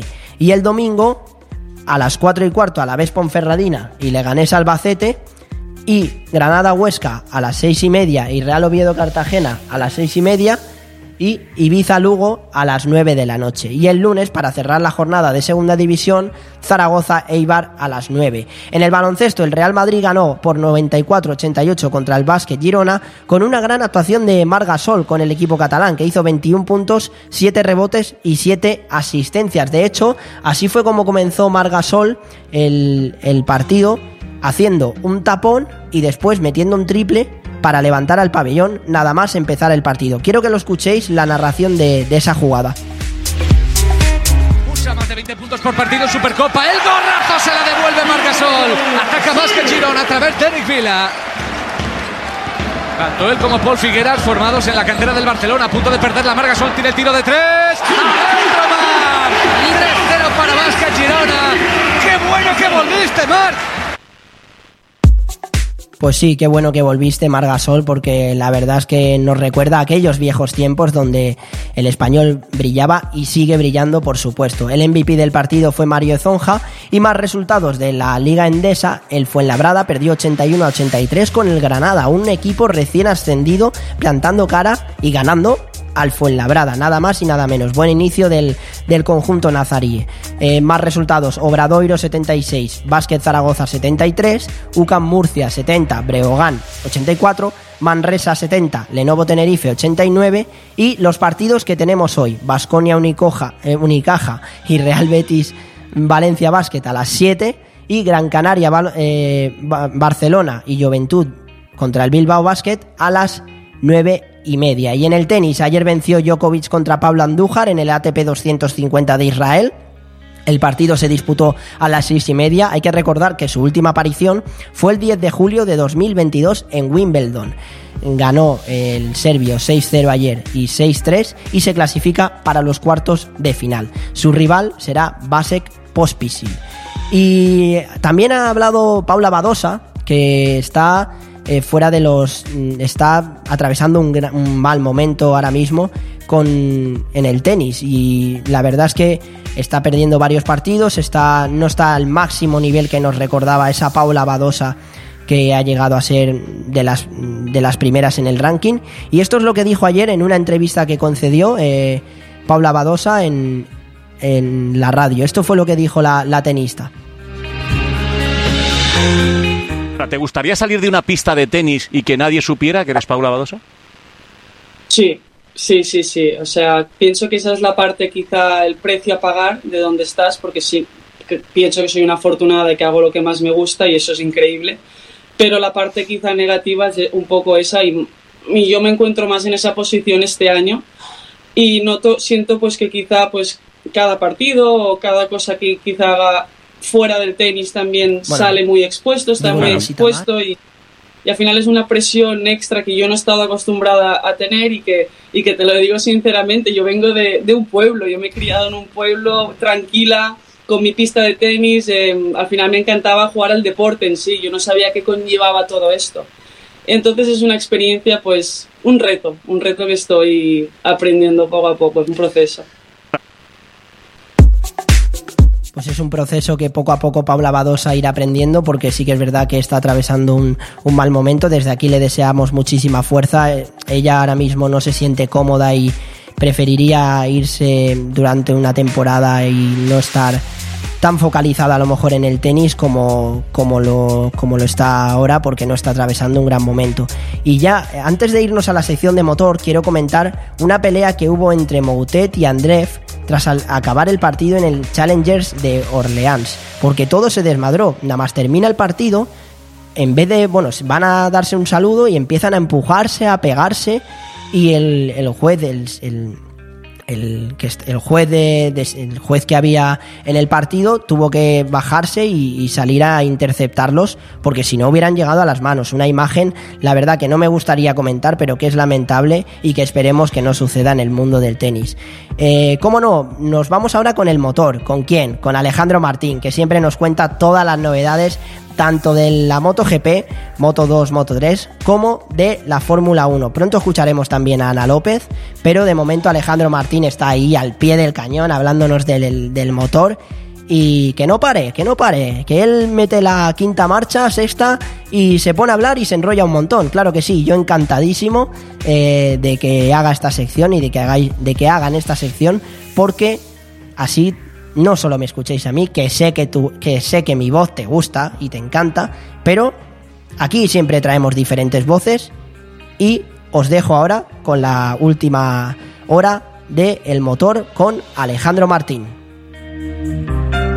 Muy buenas Joan, muy buenas a todos los oyentes de Aire Fresco Deportivo. Tenemos un fin de semana absolutamente apasionante en el que habrá tanto Fórmula 1 como MotoGP. Empezamos. Empezamos por MotoGP por la categoría reina, o mejor dicho, por, el, por la categoría del Campeonato Mundial de Motociclismo. Y llegamos a una prueba bastante particular, el Gran Premio de Tailandia. Llegamos al circuito internacional de Chang, de 4 kilómetros 554 metros, en los que se le conoce a este circuito por una cosa en especial. Mar Márquez consiguió su octavo campeonato del mundo en este circuito, en una apasionante batalla con Fabio Quartararo, que por cierto es el actual líder del campeonato y que quiere volver a ganar para poder seguir al frente de la clasificación e impedir que Peko Bagnaia se le acerque, porque de verdad el mundial está apasionante. El campeonato del mundo sigue muy apretado. Mar Márquez que busca recuperar el ritmo después de cuatro operaciones en su brazo, pero el primer paso ya lo dio en la pasada carrera en el Gran Premio de Japón, donde acabó cuarto. Además, tenemos también las categorías inferiores, tanto Moto 2 como Moto 3, en las que Augusto Fernández, en la categoría intermedia, se la juega porque el piloto madrileño, afincado en Mallorca, es líder, pero tiene muy poquitos puntos de distancia sobre ello Ura, el segundo clasificado, y todo apunta una ventaja, una lucha enconada entre ambos pilotos de cara a los últimos grandes premios, que recordemos, después de Tailandia, quedarán Malasia, Australia y Valencia a mediados del mes de noviembre. En cuanto al Gran Premio de Tailandia en la categoría de Moto 3, Izan Guevara, que pegó un auténtico bocado al Campeonato del Mundo, quiere seguir sumando y quiere hacerlo de la mano del equipo Gas Gas, que por cierto ha confirmado fichajes, con David Alonso, que sube a la categoría de Moto 3. Por cierto, también hay fichajes en KTM, porque José Antonio Rueda también llega al Mundial de Motociclismo. Un circuito también eh, que hay que recordar que los horarios son un poco extraños porque estamos en plena gira asiática y en la que tendremos que madrugar para poder ver las carreras. El sábado la clasificación tendremos que esperar hasta las 8 menos 25 de la mañana, que es cuando arranca la Q1 de Moto 3, a las 8 es la Q2, a las 8 y media es la Q1 de Moto 2, a las 9 menos 5 la Q2 de Moto 2, a las 9 y 25 la FP4 de MotoGP, a las 10 y 5 la Q1 de la categoría reina y a las 10 y media, sí, la lucha por la pole, un horario más raro de lo habitual. Y el domingo, prepárense, abróchense los cinturones, porque a las 5 de la mañana empiezan ya las carreras con el warm-up de Moto 3, apenas 20 minutos después el warm-up de Moto 2 y a las 6 menos 20 el warm-up de MotoGP. Pero es que atención, que viene el plato fuerte. A las 7 de la mañana, carrera de Moto 3. 8 y 20, carrera de Moto 2. Y a las 10 de la mañana, lucha por el campeonato del mundo de la categoría reina. Carrera de MotoGP. Fabio Quartararo, Peco Bagnaia, Aleix Espargaró. Tres pilotos, un solo ganador que se alzará con la corona del campeonato del mundo. ¿Quién será? El francés, que ya ha sido campeón el año pasado, el italiano, que se estrenaría en la categoría reina, o Aleix Espargaró, que es el outsider de este trío, pero que todavía está a 25 puntos de ventaja de Fabio Quartararo y cualquier cosa puede pasar en el Gran Premio de Tailandia. Y por cierto, Joan, eh, ya que me preguntas, eh, nos eh, vamos hasta el Gran Premio de Singapur. No nos movemos demasiado de, en el continente asiático. ¿Por qué? Porque está la Fórmula 1. Vuelve la categoría reina del automovilismo después de unas cuantas semanas de descanso tras el Gran Premio de Monza, que recordemos que se disputó el fin de semana del 9 al 11 de septiembre. Un gran premio en el que Max Verstappen podría ser campeón del mundo. Tiene su primer match ball el piloto holandés. Tiene la ventaja suficiente para poder conseguirlo, pero tiene que conseguir una serie de resultados concretos y es que tendrían que quedar Charles Leclerc noveno o peor y, y Checo Pérez tendría que quedar cuarto para poder o peor posición para ser campeón del mundo el piloto holandés que está luchando, recordemos, por su segundo campeonato del mundo después del conseguido el año pasado de forma agónica ante Lewis Hamilton. Lewis Hamilton que, por cierto, está bastante alejado en la clasificación general, pero que puede dar grandes resultados de cara al final de temporada para que las flechas, plateadas puedan seguir eh, dando guerra. Recordemos que la clasificación general es Max Verstappen con 335 puntos, Charles Leclerc segundo con 219, tercero Checo Pérez con 210, George Russell con 203 y Carlos Sainz con 187. Atención, el piloto madrileño que está cuajando una de sus mejores temporadas, quiere seguir sumando puntos y por supuesto podios para la escudería Ferrari, que necesita cuanto antes un golpe de efecto para poder recortar puntos tanto a Verstappen en el campeonato de pilotos como a Red Bull en el de constructores. Y por cierto, Fernando Alonso sigue noveno en la clasificación con 59 puntos, pero está a 7 de su compañero de equipo Esteban Ocon que tiene 66. Así que la lucha en el equipo alpine, teniendo en cuenta que Fernando Alonso se va a Aston Martin la próxima temporada, va a ser de lo más dura. Recordemos también noticias de mercado porque Nicolás Latifi no ha renovado con el equipo Williams, el piloto canadiense que para Joan es un auténtico ídolo, eh, no renovará con el equipo eh, británico. Y de momento no se sabe quién va a ser su sustituto porque podría ser Nick Debris que sumó puntos en la última carrera sustituyendo a Alex Albon que por cierto vuelve después de su operación de apendicitis que se complicó y que tuvo ciertos problemas un poquito graves que se ha recuperado a tiempo récord para llegar a esta carrera, la decimoséptima de la temporada y que tiene lugar del 30 de septiembre al 2 de octubre en el circuito urbano de Marina Bay, que como recordamos no estuvo ni en el 20 ni el año 21, el año pasado por la pandemia del coronavirus. Empezamos con los horarios para terminar y es que el viernes tenemos a las 12 de la mañana los libres 1 y a las 3 a los libres 2. Por cierto, están disputándose ahora mismo estos libres en cuanto estoy yo hablando. Y por cierto, el sábado 1 de octubre a las 12, los libres 3, a las 2 empieza la previa, en Dazón por supuesto, y a las 3 la clasificación. Y a las 2 de la tarde, el domingo 2 de octubre, la carrera en Singapur, que ya quedan, quedan cada vez menos carreras y los match points se le empiezan a acumular a Max Verstappen. Todo preparado. Cada vez quedan menos puntos y podríamos tener ya muy prontito campeones en las cuatro categorías reinas del mundo del motor, tanto en el Mundial de Motociclismo como en la Fórmula 1. Mientras tanto, hay que seguir disfrutando y volvemos la semana que viene con más y esperemos que mejor. Muchísimas gracias Alejandro Martín por esas novedades del motor. Estaremos pendientes tanto del GP de Singapur en la Fórmula 1 como en, MotoGP en Tailandia. Tenemos más noticias porque antes de, de irnos al deporte local y esa entrevista con, con María Soldevila, que ya está aquí por aquí por el estudio y estoy encantado de que esté, comentaros que en, que en gimnasia rítmica el conjunto de rítmica tiene el honor de haber logrado para España el primer billete para los Juegos de París de 2024 con casi dos años de antelación al conquistar la medalla de bronce en los Mundiales de Sofía, en Bulgaria, donde se ponían en juego tres billetes olímpicos. Y para terminar, en, la competición de tiro, Fátima Galvez, la que estuvo en, en los Juegos Olímpicos anteriores, ha conseguido una medalla de plata mundial de foso olímpico y el billete a los Juegos Olímpicos de París en 2024. Además, suma su cuarta medalla y, en cambio, Alberto Fernández se quedó fuera de las semifinales. Y por último, para terminar, en el, en el taekwondo, una más para la colección, para Adriana Cerezo, que este ese eh, jueves, con un torneo inmaculado, se ha proclamado campeona de Europa sub-21. La enésima medalla para la subcampeona olímpico olímpica que ya reinó en la mencionada categoría en 2019. El año pasado en Tallinn, en Estonia, no pudo pasar de los cuartos de final, eliminada por la rusa Galina Medvedeva. En dicha ocasión, pese al ajustado 15-13 en el marcador final, no pudo controlar el combate en ningún momento. Se quedó lejos de la autoridad que se le suponía la medalla de plata en Tokio del poderío mostrado ahora en Albania, de exhibición en exhibición hasta lo más alto. Y ahora hacemos una pequeñita pausa y no quiero que te vayas porque está aquí nada más y nada menos que María Soldevila. Muy buenas. Hola, buenos días. Campeona del voleibol de playas de Benidorm el fin de pasado en la Copa Comunidad Valenciana. Enseguida tenemos la entrevista, así que no te vayas porque en una pequeñita pausa volvemos. Bon Radio. Nos gusta que te guste. Es el vino señorío de Benidorm. Es el vino señorío de Benidorm. lo llevamos. Es el vino señorío de Benidorm. Lo compartimos. Es el vino señorío de Benidorm. Lo disfrutamos. Es el vino señorío de Benidorm. Pa'l verano, pa'l verano, pa'l verano, pa'l verano. Señorío de Benidorm. Pide el vino de Benidorm. Cariño, ¿te imaginas un lugar para desayunar, comer o cenar en un precioso restaurante italiano y junto al mar? Claro, y elegir un fantástico cóctel al atardecer. Mamá, papá, y comernos un helado riquísimo. Mmm, qué rico. Para aquellos que lo quieren todo, Pinocchio, un lugar fantástico para disfrutar de buenísima comida italiana, una variedad infinita de cócteles de ensueño y helados artesanos. Pinocchio es más que un restaurante y lo puedes disfrutar entre amigos o en familia. En Playa de Levante, junto al Heartbreak. Pinocchio, el vero gusto italiano. Vive el mejor verano de tu vida en Calatabú Restaurante Beach Club. Descubre nuestra deliciosa, amplia y variada carta con lo mejor del Mediterráneo. Arroces, zona Tex-Mex y carnes al grill mientras escuchas la mejor música amenizada por sus DJs. Con un sinfín de fiestas y shows en directo para pasarlo a tope. Calatabú Restaurante Beach Club. Abrimos todos los días desde las 10 de la mañana. Estamos en la Cala de Villajoyosa en primera línea de playa. Reservas al 632 79 42 64.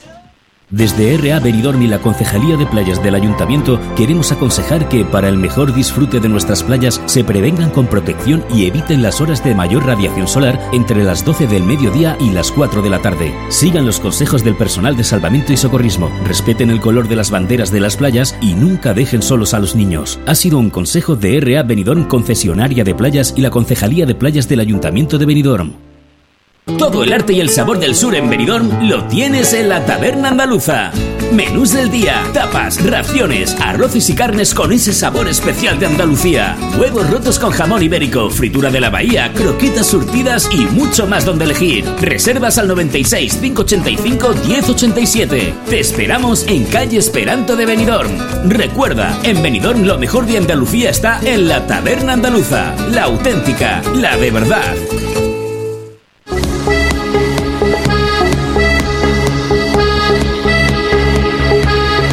Aire Fresco Deportivo.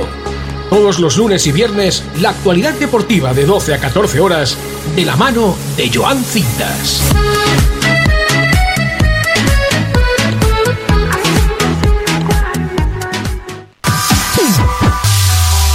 Y el pasado lunes yo estuve comentando que el equipo Aptur Asociación de Benidorm se proclamó campeón de la Copa Comunidad Valenciana. Las chicas de Nacho Madaleno vencieron por 3-0 25-22, 25-15 y 25-14 contra la Universidad de Alicante.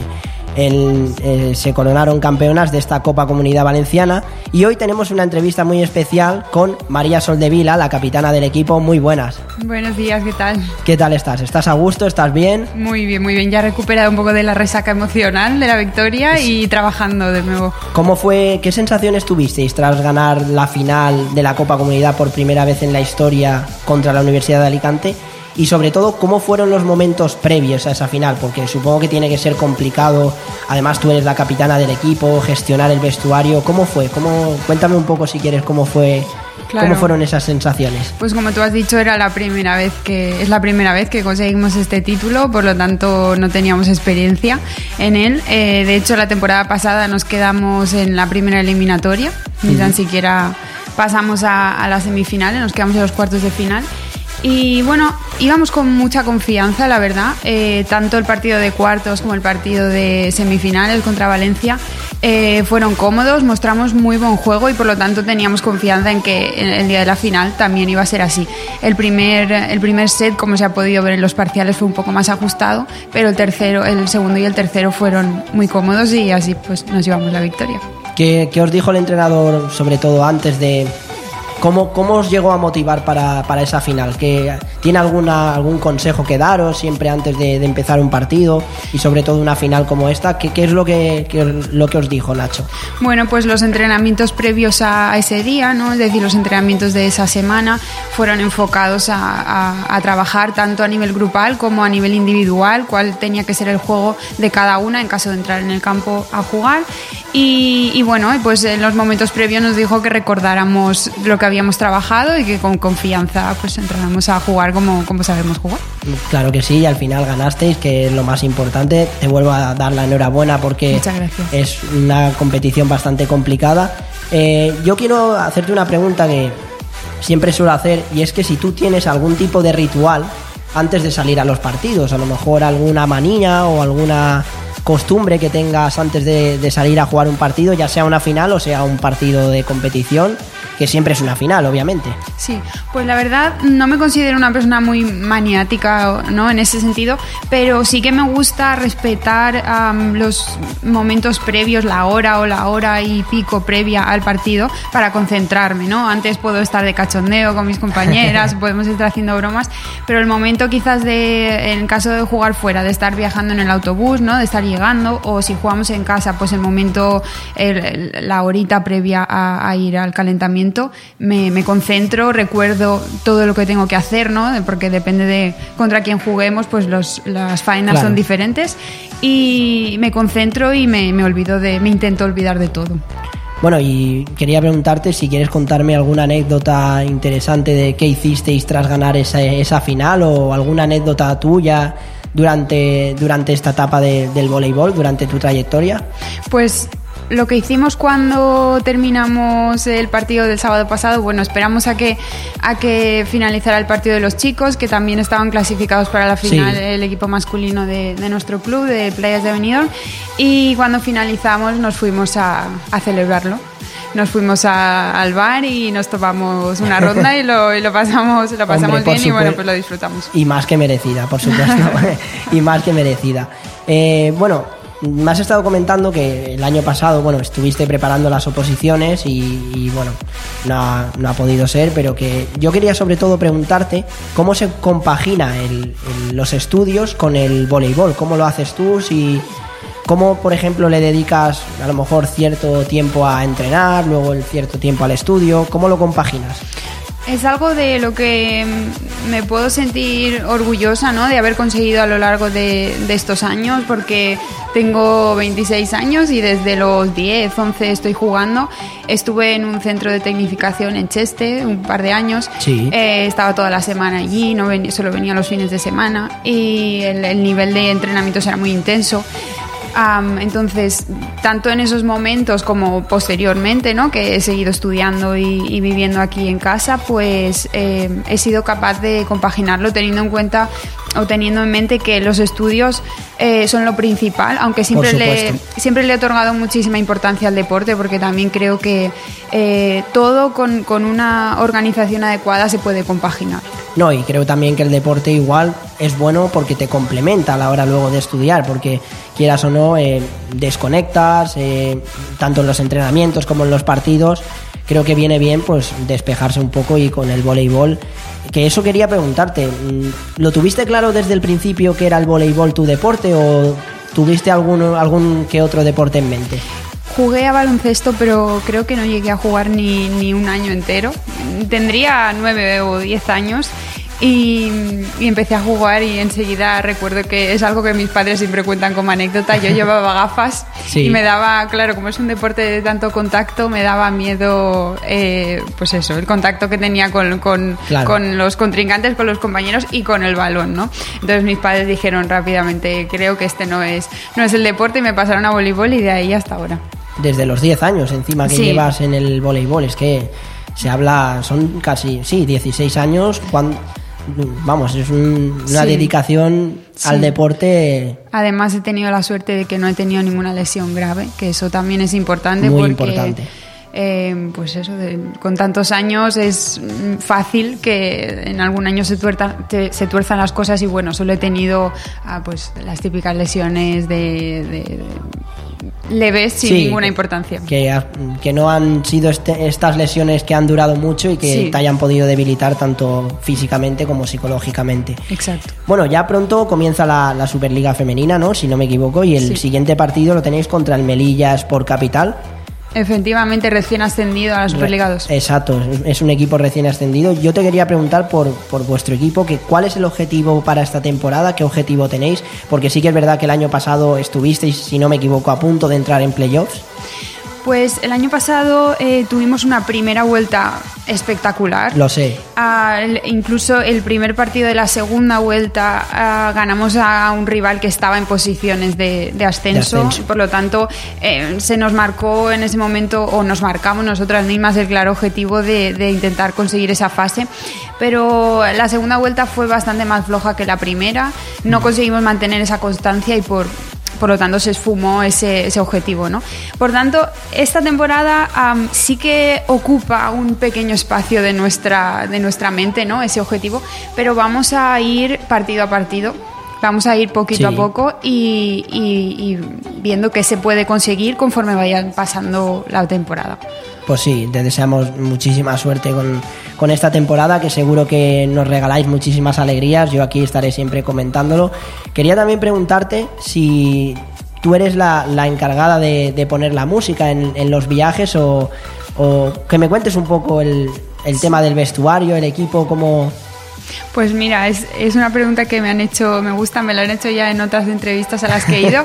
Y siempre digo lo mismo, que no soy yo la encargada, hay, hay otras compañeras que, que tienen una energía mucho más activa que la mía y por lo tanto son ellas quienes, quienes escogen la música. Y bueno, yo siempre de broma les digo que quiero un poco menos de reggaetón porque a mí me motiva más otro tipo de música, pero, pero bien, la ponen ellas y al final pues bien, me, me acabo motivando también. ¿Y tienes así alguna canción favorita para los entrenamientos o los momentos previos a un partido que tú te pongas ahora, por ejemplo, ahora para el próximo partido?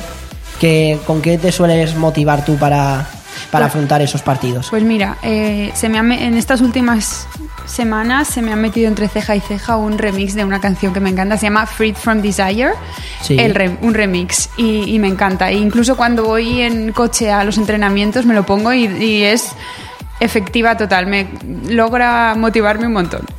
Pues mira, la verdad es que es muy interesante Sí, y, sí. y nada. Muchísimas gracias por la entrevista. eh, Nada. María, eh, te A deseamos ti. muchísima suerte. Gracias por haber venido. Ya sabes que puedes venir cuando quieras, tanto tú como cualquier jugadora o incluso el entrenador. Te deseamos muchísima suerte para, para esta competición y, por supuesto, enhorabuena por esa, por esa Copa Comunidad Valenciana que tiene muchísimo mérito y que yo el pasado lunes lo estuve comentando, estuve diciendo que tiene muchísimo mérito y hoy nada más y nada menos que hemos tenido aquí a la capitana del equipo. Muchas gracias por todo. Gracias a vosotros por invitarme y para mí es un placer venir aquí, que os hagáis eco del, del deporte local, del deporte femenino. Así que muchísimas gracias y estaré encantada de, de volver. Espero que para anunciar una posible fase ascenso o para decir que... Yo confío que sí. Sí, veremos. Yo confío veremos. que sí. Y además, pues ha llegado bien. eh, que para la próxima vez que vengas también, si has tenido la misma suerte aparcando hoy, seguro que para la próxima también. De verdad, muchas gracias y estás más que invitada cuando quieras, tanto tú como, como el equipo, como el entrenador y muchísima suerte para, para esta temporada. Nosotros hacemos una pequeñita pausa mm, y enseguida volvemos con más noticias del deporte local. Es un placer haber tenido aquí a la capitana y desde luego mm, es un orgullo pues haber podido entrevistar a alguien como María Soldevila, campeona de la Copa Comunidad Valenciana con el equipo de voleibol de Benidorm femenino. Hacemos una pequeñita pausa y volvemos enseguida. Bon Radio. Nos gusta que te guste. El cambio climático es un reto global que afecta especialmente a la comunidad valenciana. Afortunadamente, su ciudadanía, empresas e instituciones han decidido ponerse en movimiento, adoptar los compromisos necesarios para generar un clima de responsabilidad compartida capaz de inspirar a millones. Descubre cómo en climasparaelcambio.es, una iniciativa de Hidracua y sus empresas participadas. ¿Quieres comprar o alquilar una vivienda? ¿O quizá alquilar o vender la tuya? Rojisa, el grupo inmobiliario que más crece en la comarca, te ofrece esas cuatro posibilidades. Si buscas o tienes una propiedad en la costa o en interior para alquilar, comprar o vender, la mejor solución, sin pausa pero sin prisa, es confiar en los profesionales de Rojisa. Administración de fincas, seguros, gestoría, reformas, no lo dudes. En calle Santa Cristina 5 de Benidorm, Rojisa. Infórmate en el 672 20 26 36 o en gruporojisa.com. ¡Anda! Eso que suenan son tus tripas, ¿verdad? Pues sí, tú. Tengo más hambre que el perro un ciego. ¿Y si pedimos unos bocatas? Pero qué bocatas ni qué bocatos. Lo mejor para quitar el hambre es ir al mesón el segoviano. Mesón el Segoviano combate eficazmente la hora del almuerzo, la comida y la cena. Rabo de toro, cordero al horno, cochinillo a la segoviana, chuletón de buey, menú diario. Mesón el Segoviano, calle Ibiza 10, teléfono 633 19 70 84, Benidorm. Para gozar los aromas y el sabor del Mediterráneo en la Costa Blanca, Restaurante Club Náutico Marina Greenwich. Los menús de pescado, marisco y arroces elaborados por el chef Alberto Durá te sabrán a gloria. Y no dejes de probar los deliciosos cócteles en nuestra magnífica terraza abierta desde las 7 de la tarde, rodeado de un entorno espectacular con vistas a la bahía. Restaurante Club Náutico Marina Greenwich. Información y reservas al 673 75 89 17. En el puerto deportivo Campomanes, Restaurante Club Náutico Marina Greenwich. language. Racer, reformas y servicios integrales. Realizamos todo tipo de obra y reforma, ya sea pequeña o integral para tu vivienda o local. En Racer instalamos y reparamos aire acondicionado, calefacción y mucho más. Y para completar, servicio de mantenimiento de piscinas y jardinería. Te asesoramos con total garantía en todos nuestros servicios y trabajos. Infórmate en el 609 48 85 19 o en racerintegral.com. Racer, garantía de eficacia y servicio.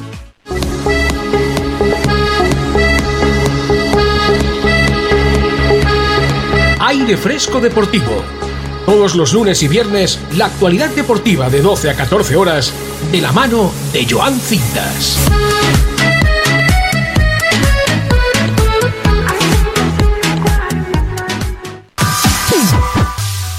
Bueno, ya hemos tenido la, entrevista con la capitana, con María Soldevila. Desde aquí le agradezco porque hemos pasado un ratito súper agradable, nos hemos reído, eh, creo que nos ha contado muchas cosas interesantes y le deseamos muchísima suerte tanto a ella como al equipo.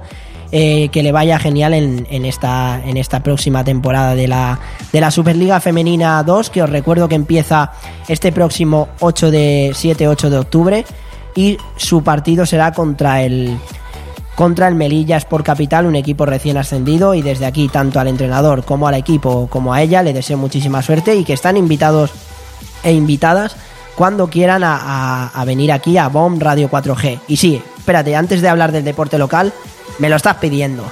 Sé que me lo estás pidiendo el número. Me estás pidiendo el número de teléfono y yo por supuesto te lo voy a dar. De hecho antes voy a leer un mensaje de Andrés Nieto Torres que ha dicho que cree que España llegará a las semifinales. Bueno, Andrés, la verdad es que es un, un, espectador ya VIP, siempre nos envía mensajes, muchísimas gracias por tu mensaje.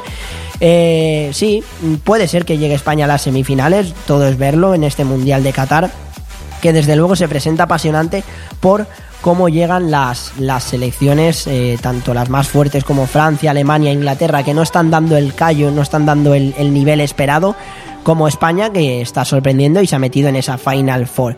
Pero hablamos del deporte local y tenemos que hablar de dos nuevos colaboradores justamente en el voleibol del equipo femenino y es Sat4U, será la encargada de proporcionar el mejor internet para las retransmisiones en directo del voleibol, del voleibol. La tienda está situada en La Nucía, en la CV70. Y por otro lado, por décimo año consecutivo, eh, el líder en toldos de la, comor de la comarca Toldos Benidorm. Eh, más noticias, como no, aparte de, de, yo que he querido resaltar que las jugadoras del voleibol fueron campeonas la semana pasada, hay que hablar, por supuesto, y no me voy a olvidar ni muchísimo menos, del balonmano de Benidorm, que hizo historia el otro día, que consiguió ganar 34-24 al, al Zurich en el partido de ida. Una cita histórica donde acudió muchísima gente y el Benidorm, mmm, tanto Eduardo Calle, que estuvimos aquí entrevistándole, como Lignieres, fueron los máximos exponentes. Además que tanto Grau como Weinstein estuvieron impecables en defensa. Y es que el Palau de Sports de Lilla de Benidorm este martes vivió una noche mágica, una de esas veladas que tardarán en olvidarse no solo por el resultado conseguido, que por momentos parecía incluso que podía ser más abultado, sino sobre todo por las buenas sensaciones dejadas por los locales ante un Zurich que en ningún momento pues encontró esa fórmula para neutralizar el juego de, de, los azules. La primera mitad tuvo a su vez dos partes diferenciadas. Una primera que fue más de tanteo entre los dos equipos, donde los suizos consiguieron incluso complicar las cosas a un TM Benidorm que fue demasiado impreciso y que parecía no terminar de entrar en el partido. Cometió de hecho muchísimos errores y no supieron aprovechar algunas situaciones en las que en otras ocasiones habrían sido capaces de poner distancias en el, en el marcador. Pero esas dudas desaparecieron cuando los de Fernando Latorre terminaron de encontrar esas sensaciones sobre la cancha y con una gran defensa, apoyada por el buen trabajo en la portería de Samuel Ibáñez, que sustituyó a un dolido Roberto Rodríguez y también una muy contundente mejora en el ámbito ofensivo que llegó al descanso el equipo de Benidorm con una ventaja de 5 goles que traducían perfectamente la arrolladora superiori- superioridad local mostrada en ese segundo cuarto de hora de la primera mitad. En la segunda mitad, como en el final de la primera, el venidor volvió a su habitual estrategia de dejar, de dejar vacía la portería en cada ataque, algo que los suizos trataron de aprovechar en las escasas ocasiones en las que los del Palau de Sports se mostraban imprecisos en el remate, recortando mínimamente una renta que los locales siempre supieron mantener con un gran porcentaje ofensivo en el entorno de los 5 goles. Y tenemos aquí la banda sonando, si es que no solo tenemos la música de la radio, han venido aquí a animar el programa y tenemos la música de la radio, no sé si lo podréis lo podréis escuchar, ha pasado por aquí una banda, qué alegría, qué alegría. Eh, Siempre, a mí el tema de las bandas y de las charangas me gusta un montón. De hecho, os cuento una pequeñita anécdota mía. Yo tocaba antes, de pequeñito tocaba el piano, estuve tocándolo durante mucho tiempo y luego me pasé al clarinete y estuve en una charanga en Calpe y la verdad es que fueron momentos muy, muy bonitos. Salía en procesiones, salía en, en, en cávilas a tocar, salía pues los típicos pasacalles de carnavales, pero bueno, no me quiero enrollar, pero es que justo ha sido estar hablando del deporte local y ha pasado la banda y me ha, me ha parecido curioso comentarlo y seguro que escuchabais algo de fondo y estaríais pensando, madre mía, la, fiesta que tienen aquí en Bomb Radio 4G. Pues claro que sí, claro que tenemos fiestas, y es que con esta música, con Alessandro controlando perfectamente la maquinaria, con la entrevista que hemos tenido, como para que te vayas de la radio, o sea, por supuesto, quédate, como dice la canción, quédate, quédate con nosotros siempre. Pero bueno, eh, seguimos con el venidor. Eh, pues ese despertar de- del equipo de los helvéticos fue solo un espejismo, una ilusión pasajera.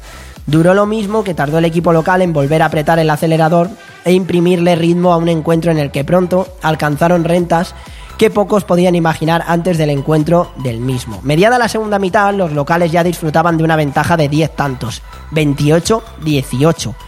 Buscando una reacción desesperada, el equipo rival eh, copió la táctica benidormense y trató de reconducir la situación dando a su equipo superioridad numérica en el ataque prescindiendo del portero. De hecho, esto funcionó y en apenas dos minutos los suizos recortaron la renta del venidor para afrontar los últimos 10 minutos con 7 goles por debajo, de pasar a 10 a 7. Momento en el que Fernando Latorre llamó al orden a los suyos con un tiempo muerto absolutamente necesario para devolver el partido a su cauce.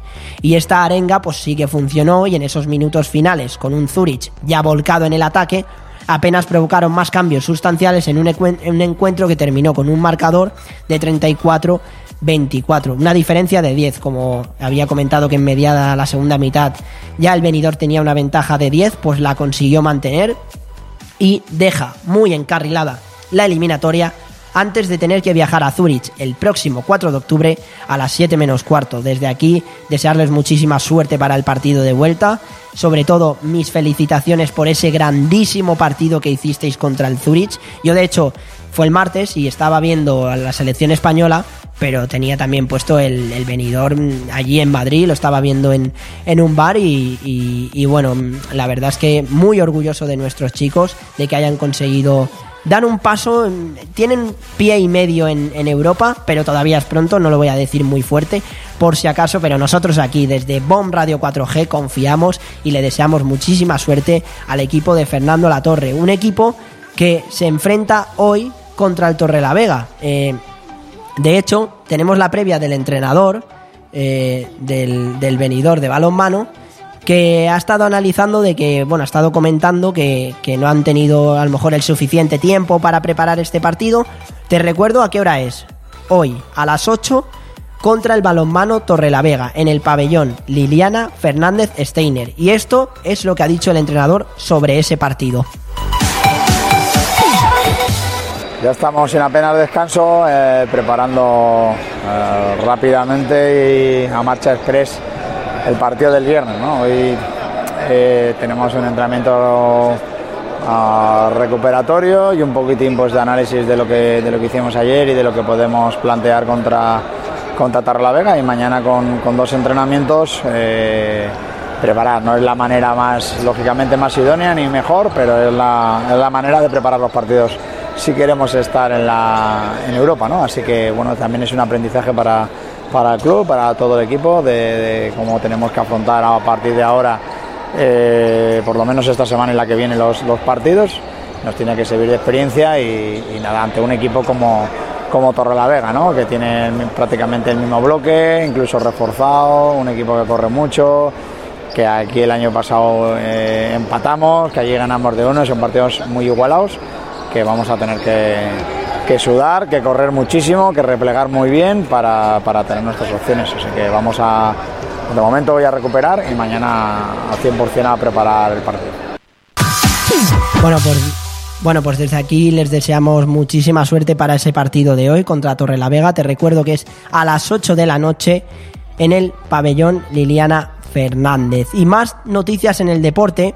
España sub-17 venció el miércoles por 0-5 a Grecia en el Estadio Olímpic Camilo Cano de la Nucía.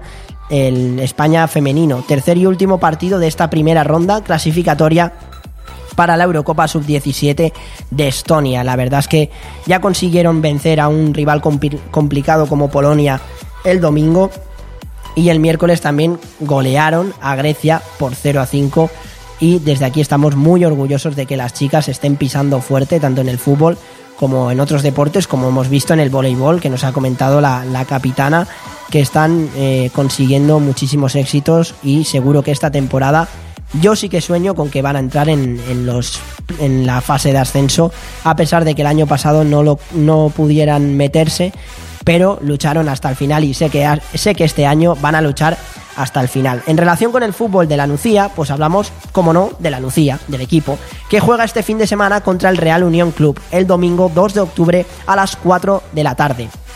El equipo de César Ferrando viene de perder en el estadio de los Nuevos Pajaritos contra el Numancia, mientras que el Real Unión viene de ganar 1-0 al Náxara en la Copa Federación, aunque en primera ref viene de perder 1-2 contra el Alcoyano. Lleva la Nucía tres derrotas. eh, este equipo lleva tres derrotas, una victoria y un empate en la primera federación, en el grupo 2, en la jornada 5. Más equipos, el Racing Club de Fútbol Benidorm en la preferente valenciana se enfrenta este fin de semana en el grupo 4, en la jornada 5, contra el Novelda Club de Fútbol a las 12 menos cuarto el domingo 2 de octubre. Te lo recuerdo por si quieres ir a ver el partido 12 menos cuarto el domingo 2 de octubre. El Racing Club de Fútbol Benidorm viene de ganar 3-2 al Villena y tiene tres victorias y un empate en esta competición, mientras que el Novelda viene de perder contra el Carrus y Unión Deportiva Ilicitana en esta competición, la primera regional valenciana, donde la verdad es que el Racing Club de Fútbol Benidorm ha empezado muy bien la temporada y esperemos que siga así liderando este, este grupo y consiga, consiga ese deseado ascenso que desde aquí lo vamos a celebrar siempre, todo lo que consigan los equipos de la comunidad y de la comarca. Eh, más noticias en el fútbol, el Altea, que se enfrenta este sábado a las 5 de la tarde contra el Atlético Jonense en el grupo 7 de la jornada 3 de la primera regional valenciana. El equipo local viene de empatar en mucha miel y todavía no conoce la victoria en esta competición, mientras que el Atlético Jonense lleva también una derrota y un empate, y de hecho su último resultado fue contra el Intercity B perdiendo por 0 a 3. Te recuerdo el partido es este sábado a las 5 de la tarde Altea Atlético Jonense. Más noticias en relación con el fútbol y el Benidorm. El Folletes de Benidorm, que viene de golear 6-3 al Finestrat y es el líder de, este, de esta competición. De esta, segunda de esta segunda regional. Su próximo rival es el Gymnastic San Vicente B, que también lleva dos victorias en la competición. El partido será el domingo 2 de octubre a las 12 en la jornada 3. Voy a refrescar un poco los horarios porque os he dado mucha información en poco tiempo. Te recuerdo, el Racing Club de Fútbol Benidorm juega contra el Novelda a las 12 menos cuarto este domingo. Eh, el Altea juega este sábado a las 5 de la tarde contra el Atlético Jonense y el Folletes Benidorm el domingo 2 de octubre a las 12 en esa jornada 3. Además de que la Nucía juega este domingo 2 de octubre a las 4 de la tarde contra el Real Unión Club. De hecho, le deseamos muchísima suerte tanto al equipo como a Mariano Sanz que estuvo aquí con nosotros, eh, que estuve entrevistándole y que seguro que nos va a dar muchísimas alegrías, tanto él metiendo muchos goles como el equipo. Vamos con otros deportes, nos vamos con el rugby. Hacía tiempo que no hablaba del rugby, pero es que ya el Club Rugby de la Vila inicia este fin de semana la temporada 2022-2023 en la División de Honor de Rugby. El próximo sábado 1 de octubre, la Vila Rugby inicia los partidos de la presente temporada con tres encuentros en casa y dos partidos fuera, entre ellos el primer encuentro de HA que tendrá lugar en el campo de rugby San Amaro frente a, pa- a aparejadores de Burgos el próximo 2 de octubre. Estos encuentros serán en el campo municipal del Pantano. Más noticias, tenemos que hablar de Mónica González, la entrenadora de escuela de hockey de la Nucía, eh, viajó con la selección española Master 45 a Sudáfrica para disputar el Mundial Master de Hockey de Hierba. La entrenadora nuciera debuta en esta competición oficial con la selección española, donde estarán las potencias mundiales de hockey como Holanda, Inglaterra o Argentina. Desde aquí le deseamos muchísima suerte para, para, esa, para ese mundial de máster de hockey de hierba y estaremos muy atentos a los resultados. Hacemos una pequeñita pausa y enseguida nos vamos con la anécdota del día, con el MVP de la jornada y con un repaso de este programa que a mí sinceramente me ha encantado y bueno, me está encantando. Todavía nos queda mucho, así que no te vayas y te lo vuelvo a recordar. Te lo vuelvo a recordar el número, sé que sé que me lo estás pidiendo, si me lo estás pidiendo a gritos. Joan, por favor, danos el número otra vez que necesitamos enviarte un mensaje comentándote qué tal va el programa o comentándote lo que queráis, absolutamente lo que queráis. Coge papel y boli, coge el móvil si tienes ahí el blog de notas y apunta o con el ordenador mismo. 660-639-171. Te lo repito de nuevo y despacito, al pie de la letra, piano a piano en esta vida, porque las cosas de Palacio van despacio. 660-639-171. Siempre disfrutando del deporte con mucha alegría. En nada, volvemos con la anécdota del día y el MVP de la jornada y un repaso de lo que nos depara esta jornada. Bon Radio. Nos gusta que te guste. Disfruta de la nueva temporada en Bahamas Disco Garden. Abrimos todos los días de 8 a 8 con nuestras ofertas de 2x1 hasta las 10 de la noche. No te olvides del chupito de cortesía que ofrecemos como bienvenida, con la mejor música de nuestros DJs Roland Fernández, DJ Duco y DJ Munir. Ah, y este año tenemos algo muy especial para todos vosotros. Y vosotras, todos y todas. La nueva zona VIP con ofertas en botellas, gogos y más sorpresas que tendrás que venir a descubrir. Y recuerda que a partir de las 4 el mejor reggaetón para que nos acompañes todas las noches de este verano. Recuerda, Bahamas Disco Garden Benidorm. Benidorm. Llega la 34 edición del Oktoberfest del CCC, el más antiguo y auténtico de la comunidad. Desde el 5 al 16 de octubre, en la carpa del parking de la Ciudad Deportiva Camilo Cano en La Nucía. Disfruta cada día desde las 6 de la tarde de la mejor música en vivo con los Steinberger, auténtica comida bávara y las cervezas alemanas más famosas del mundo, con terraza de 500 metros cuadrados y ocio recreativo para niños. Los días 9, 12 y 16 de octubre, abierto desde las 12 de la mañana. Reservas para grupos entrando en ccc-calpe.es o en el teléfono 645 81 39 88. La entrada es gratuita, organizado por Creative Club Calpe en colaboración del Ayuntamiento de la Nucía.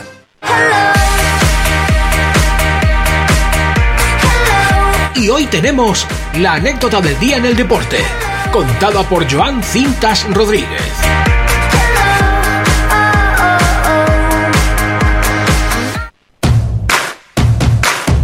Pues sí, tenemos la anécdota del día y hoy quiero hacer mencial, quiero hacer eh, una especial mención al boxeo, sobre todo a un boxeador muy importante como Kiko Martínez, que pensó en retirarse tras su última derrota en el ring, aunque finalmente estará de vuelta el 29 de octubre contra Jordan Hill por el europeo en Londres. Ha sido el campeón del mundo en dos categorías de peso distintas, pluma y super gallo, y tiene un récord de 43 victorias, 30 de ellas por KO, 11 derrotas y 2 nulos.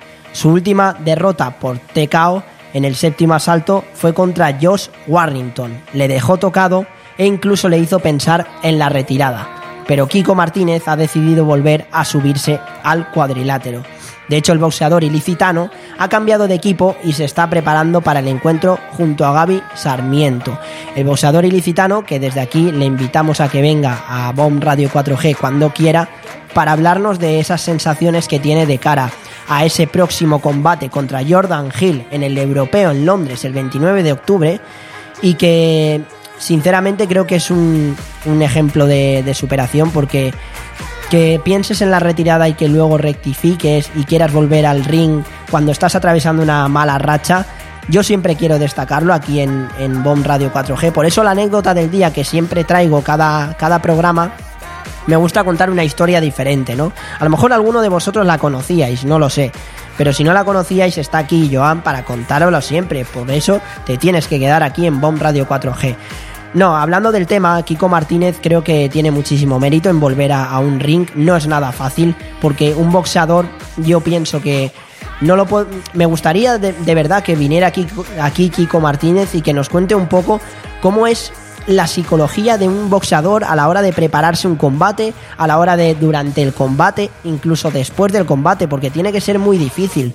Yo, yo creo que es un deporte muy mental, muy estratégico y que la cabeza te puede pasar factura en, en varias ocasiones. No me refiero por los golpes, que también, sino, por, sino porque creo que es un deporte muy, muy complicado y, y que tienes que estar mentalizado de que de que todo va a salir bien y no derrumbarte nunca por, por, estas, por estas cosas que ya digo que él con su última derrota en el séptimo asalto contra Josh Warrington le dejó bastante tocado y le hizo pensar en la retirada, pero ha pensado que lo mejor es volver al ring y demostrar que, que puede seguir hacia adelante y que puede darnos grandes éxitos. Es que nada más y nada menos que un récord de 43 victorias, 30 de ellas por KO, 11 derrotas y dos nulos. O sea, es una auténtica barbaridad. Yo no sé, mmm, los boxeadores, creo que es muy importante la preparación y, y, seguro que Kiko Martínez, pues durante su trayectoria ha tenido una preparación fascinante, aconsejado siempre bien por seguramente su entrenador, por sus fisios, eh, incluso mm, los psicólogos, que creo que en este sentido vienen bien para motivar a un, a un, boxeador, ya no solo a un boxeador, sino a cualquier deportista, ¿no? Porque te puedes venir abajo, todos nos hemos venido abajo en esta vida, pero siempre hay que levantarse, hay que seguir hacia adelante, cuesta mucho, la retirada es algo que, que Kiko Martínez se llegó a plantear, pero que, que él está en la necesidad de, a lo mejor se ha vuelto a reencontrar y cree que puede dar el máximo en este combate, que repito, será el 29 de octubre contra Jordan Hill por el europeo en Londres. Sinceramente, mi enhorabuena para Kiko Martínez porque tiene que ser difícil. Seguro que ha atravesado malos momentos de, de cuando pensó en retirarse, porque no es nada fácil, no es nada fácil. Y hay que tener, sinceramente, hay que tener la cabeza muy bien amueblada para, para, para conseguir superar muchas veces tus miedos, ¿no? A lo mejor, o tus temores, o incluso. Yo siempre lo digo, creo que muchas veces pensar es demasiado malo porque te acabas comiendo la cabeza y te acabas incluso torturando tú psicológicamente. Y aparte de que el, boxeo es un deporte que físicamente tienes que estar bien y que tienes que saber encajar bien los, los golpes, los puños, eh, creo que psicológicamente es un deporte que, pasa mucha factura y que tienes que estar mentalizado y tienes que sobre todo tener tu tiempo de descanso, tienes que tener tu tiempo de entrenamiento, obviamente, como todos los deportes, está claro, pero creo que es un deporte que me ha parecido interesante mencionarlo porque alguien que, que está a punto de retirarse y que ahora decide regresar al ring, tiene muchísimo mérito. Nosotros hacemos una pequeñita pausa ahora y nos vamos, como no, como todos los programas, con el MVP de la jornada. Que seguramente, bueno, no, no creo que os sorprenda, pero seguro que os va a gustar el MVP de la jornada que he elegido hoy, porque sinceramente se lo merecen, aunque también podríamos decir que la MVP de la jornada ha sido María, la capitana que ha estado aquí dándonos una entrevista y concediéndonos un ratito súper agradable, yo lo he disfrutado mucho y vuelvo a decir que si está ahora mismo escuchando el programa, le deseamos muchísima suerte tanto a ella, porque ser capitana de un equipo no es nada fácil, no es nada fácil y con 26 años, yo tengo un añito menos y no soy capitán ni de mi casa, o sea que imaginaros. no, pero fuera bromas, eh, con 26 años ser capitana de un equipo y llevar desde los 10 años eh, jugando al voleibol me parece digno de admirar, al igual que esto de Kiko Martínez, al igual que el MVP de la jornada, que enseguida lo tenemos ahora después de esta pequeñita pausa. Bon Radio. Nos gusta que te guste. Necesito hablar contigo. Tengo que contarte algo. Tenemos que hablar. Sea lo que sea, díselo en Restaurante Juan Abril, porque no hay otro sitio igual donde todo sabe y sienta mejor, como nuestros arroces, carnes y pescados frescos de la bahía. Restaurante Juan Abril, Paséis del Mediterráneo 14, Altea. Reservas al 96 584 37 22. Restaurante Juan Abril, la cocina española de siempre, donde todo te va a saber mucho mejor. Con el frío no se juega. Y como decían en aquella serie, en invierno debemos protegernos. y por eso en Benicolchón nos anticipamos. Por la compra de tu colchón de la gama de ensacados, te regalamos un nórdico bicolor reversible de primera marca y una almohada visco para hacer tu sueño realidad. No lo dudes y ven a Benicolchón. Financiación a tu medida, transporte y montaje gratuito con entrega inmediata. Benicolchón en Villajoyosa, Benidorm y en carretera Benidorm Altea junto al cruce del Albir. Infórmate en benicolchón.com. Sí, esa es la esencia. Elmundofinanciero.com. Más de 75 años ofreciendo la información económica y financiera más solvente.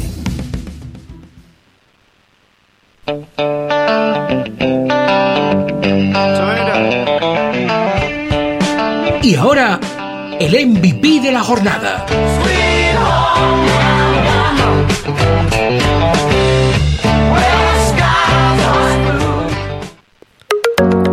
Bueno, pues sin ninguna duda para mí el MVP de la jornada es el balonmano de Benidorm, que consiguió ganar al Zurich el pasado martes por 34 a 24. Una diferencia que ya deja encarrilada la clasificación a, a la siguiente ronda, aunque todavía tienen que jugar el partido de vuelta y no lo voy a decir muy fuerte. Eh, la verdad es que muy contento de que el Benidorm siga consiguiendo estos éxitos porque es un equipo que en la Liga Sobal se está sentando eh, desde, hace una desde hace unas temporadas y que está consiguiendo muchísimos muchísimos logros y vencer a un equipo como el Zurich, eh, que también en el estadio fue muchísima gente a ver el partido, esa expectación que genera un partido de balonmano aquí en Benidorm. La verdad es que es digno de admirar. Yo estuve en Madrid, estuve viendo tanto el partido de la selección española como el partido, lo estuve siguiendo, el partido de- del Benidorm contra el Zurich. Y la verdad es que pues, fue un partido muy, muy importante para, para los benidormenses, que consiguieron una ventaja que yo creo que ya les da la clasificación a, a esa a Europa, ¿no? Eh, y hablando de Europa, pues también hablando del balonmano hay que comentar que pues el Barcelona el jueves ganó 38 a 30 en la Champions League contra el equipo esloveno el Celje. Eh, la Champions League que ya arranca y que la semana que viene también arranca en el fútbol, tanto este fin de semana la primera división y la segunda división como la Champions League el próximo martes. Pero bueno, no me quiero desviar. Para mí el MVP de la jornada, el balonmano de Benidorm sin ninguna duda. Los chicos de los chicos del Benidorm han conseguido eh, dar un paso de gigante en esta competición europea. Eh, Tienen ya pie y medio en la en, Europa y es digno de admirar que, que aquí nuestros equipos, tanto pues de, sobre todo de Benidorm, consigan sus éxitos y los vamos a celebrar. Al igual que el MVP de la jornada es el balonmano de Benidorm, el pasado día también fue el voleibol de femenino y para mí lo vuelve a ser. Para mí lo vuelve a ser hoy porque conseguir ganar esa Copa de la Comunidad Valenciana el fin de pasado contra la Universidad de Alicante y haber tenido aquí nada más y nada menos que a la capitana del equipo, que si no te has escuchado la entrevista, póntela después o te recuerdo que esta noche de 9 a 11 volverás a escuchar mi voz. Así que si ahora no puedes escucharla porque estás liado en el trabajo o porque no estás escuchando ahora mismo la radio, te invito a que esta noche te la pongas, porque la entrevista es muy interesante. Y yo la verdad es que me lo he pasado muy bien con la capitana y espero que vuelvan aquí otra vez al estudio, tanto ella como el equipo o su entrenador. Nada, el MVP de la jornada, pues el, balonmano de, de Benidorm y el voleibol Playas de Benidorm, que comienza el próximo, el próximo 8 de octubre ya la competición de la Superliga femenina contra el Melilla, un equipo recién ascendido. Eh, nada, sinceramente, esto es el, el MVP de la jornada. Creo que es muy interesante siempre destacar a, los equipos de, de la comarca. Y bueno, haciendo un repaso así de la jornada ya para ir más o menos cerrando un poco el, el programa, eh, tenemos mm, pues mucho, mucho de... Hoy hemos hablado de muchísimos temas, de- del tema de, Luis Enrique con la selección, que ha conseguido esa hazaña en la, en la UEFA Nations League de meterse en la Final Four, el tweet mm, del seleccionador resaltando todos sus, todos sus éxitos al mando de, de España en comparación a otras selecciones que yo sinceramente no si hubiera sido Luis Enrique no hubiera entrado al trapo pero bueno Luis Enrique todos le conocemos hace tiempo igual se hubiera calentado más. En rueda de prensa lo hemos escuchado antes y ya cada vez es más comedido incluso analiza tácticamente no cómo ha ido el partido cómo ha ido todo. Pero pero aunque podamos estar de acuerdo en que los resultados están ahí, que Luis Enrique está consiguiendo cosas importantes con España y no sabemos qué pasará en un futuro, aunque parece que no, no estará al mando de la selección, eh, pues mm, creo que no debería haber entrado en esa, en esa polémica de, de poner un tuit sobre, sobre esto, sobre este tema de las competiciones de la UEFA Nations League, de la Eurocopa y del Mundial. Hemos hablado de muchísimos más temas, como de Jorge Vilda y el tema, el lío que hay en la selección española de, de fútbol femenino, que, que sinceramente creo que es un tema que ya está, está dando está siendo muy repetitivo. Creo que ya debe haber una solución, tanto las jugadoras como el propio entrenador. eh, pienso que deben llegar a un mutuo acuerdo, mm, si es o con la dimisión del entrenador o con que las jugadoras acepten que se mejoren las condiciones. Pero bueno, eh, sinceramente creo que es un, un tema bastante espinoso y que la federación, si está de brazos cruzados, yo sí que no estoy de acuerdo con eso. Creo que debe empezar a mover, debe empezar a mover los hilos y debe empezar a, a gestionar un poco bien todos estos temas eh, sobre, sobre la selección española de, de fútbol femenino. Te voy a hacer un repaso de los partidos que hay este fin de semana, mm, de todo, tanto del deporte nacional como del deporte local. Por si acaso acabas de llegar ahora y está- te has perdido parte del programa, no te preocupes, que Joan Cintas está aquí para recordártelo siempre. Para eso estoy aquí delante de un micrófono y estoy informando del deporte, para hablarte de todo lo que haga falta. Y si hay que repetirlo otra vez, porque no has llegado y porque has dicho, uy, ¿a qué hora era este partido? Pues puedes consultar el móvil, pero también me puedes escuchar a mí, que seguro que te gusta más. Atlética Almería, el viernes, a las 9 de la noche. El sábado tenemos un Cádiz Villarreal, Getafe Valladolid, Cádiz Villarreal a las 2, apúntalo bien.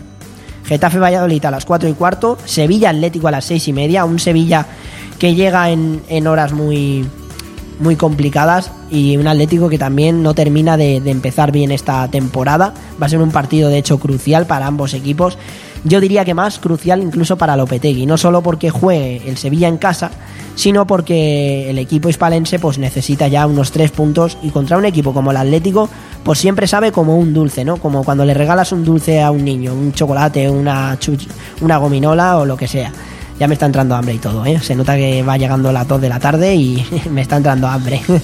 Pero bueno, luego, luego me haré algo seguro. Y a las 9 de la noche, el sábado, Mallorca-Barcelona. Un partido también muy interesante. Y un Muriqui que, el delantero del Mallorca, que ha brillado con la selección. No lo hemos comentado, lo hemos, hemos comentado los resultados de la UEFA Nations League, pero un Muriqui que ha brillado con la selección metiendo un doblete. El domingo, apunta bien, Español Valencia a las 2, Celta Betis a las 4 y cuarto, Girona Real Sociedad a las 6 y media y Real Madrid Osasuna a las 9. Y para cerrar la jornada, el lunes, Rayo Vallecano Elche a las 9. También vuelve la Champions.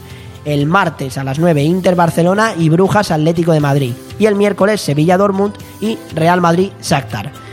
Vamos también, no nos olvidamos, por supuesto que no nos olvidamos, de la segunda división. Por supuesto, la categoría de plata. Veremos a ver quién asciende este año. eh, quién puede ser de los equipos que asciendan. Tenemos el viernes Tenerife Sporting de Gijón a las 9. El sábado a las 4 y cuarto Mirandés Las Palmas y Racing Málaga. A las 6 y media Andorra Levante. Y a las 9 Villarreal B Burgos. Y el domingo a la vez Ponferradina y Leganés Albacete a las 4 y cuarto. Granada Huesca y Real Oviedo Cartagena a las 6 y media. E Ibiza Lugo a las 9. La jornada se cierra el lunes 3 de octubre con el Zaragoza Eibar a las 9 de la noche. Y en el básquet, los partidos de hoy. Basconia Unicaja a las 7, Betis Valencia también a esa misma hora y a las 9 y media Gran Canaria Barcelona y Juventud Bilbao, Juventud contra el Bilbao Basket. Eh, hemos comentado muchísimas, muchísimas, muchísimas noticias. Hemos tenido la sección de motor con Alejandro Martín, en gimnasia rítmica hemos destacado que han logrado para España el primer billete para los Juegos de, París de 2024. Y es que recordaros que España no subía al podio desde 2016 y este año lo ha logrado en el europeo y en el mundial con un conjunto nuevo, que son las siguientes gimnastas que yo quiero darles mi enhorabuena y que mm, les vaya genial durante, durante el mundial de 2023 en Valencia. Eh, es el gran objetivo que tienen. Inés Berigua, Mirella Martínez, Ana Arnau, Salma Solaún, Valeria Márquez y Patricia Pérez. Lo vuelvo a repetir. Inés Bergúa, Mirella Martínez, Ana Arnau, Salma Solaún, Valeria Márquez y Patricia Pérez. Desde aquí darles la enhorabuena. Encima, tanto Patricia Pérez como Mirella Martínez son de Valencia, Ana Arnau de Madrid, Salma Solaún de Vitoria, Valeria Márquez de Almería, que eso le gusta mucho a Rubén Rozas, que ha participado antes, y e Inés Berigua, Bergua, sí, perdón, de Huesca. Eh, también hemos recordado que en tiro Fátima Gómez, Fátima, ha conseguido una medalla de plata mundial de foso olímpico y el billete a los Juegos Olímpicos de París en 2024. Y en taekwondo, pues Adriana Cerezo eh, ha, ha sido campeona de Europa de sub-21 cuando el año pasado en Tallinn, en Estonia, no pudo pasar de cuartos de final y esta vez sí que ha conseguido ser campeona de Europa sub-21. Del deporte local hemos tenido la entrevista con, con la capitana del equipo de voleibol, con, con María, y ha sido un verdadero placer, con María Soldevila, que nos ha contado muchísimas anécdotas, muchísimas cosas del equipo, que desde aquí le mandamos muchísima suerte y muchísimas gracias, por supuesto, por haber venido aquí al estudio, porque es un verdadero placer siempre traer invitados aquí, ya sea de forma presencial o en llamada, y es un auténtico placer y están más que invitadas siempre, tanto ellas como el equipo, como el entrenador. Eh, también hemos hablado de que el venidor de balonmano ganó 34 a 24 al Zurich, muy importante la victoria que les deja prácticamente ya clasificados a Europa.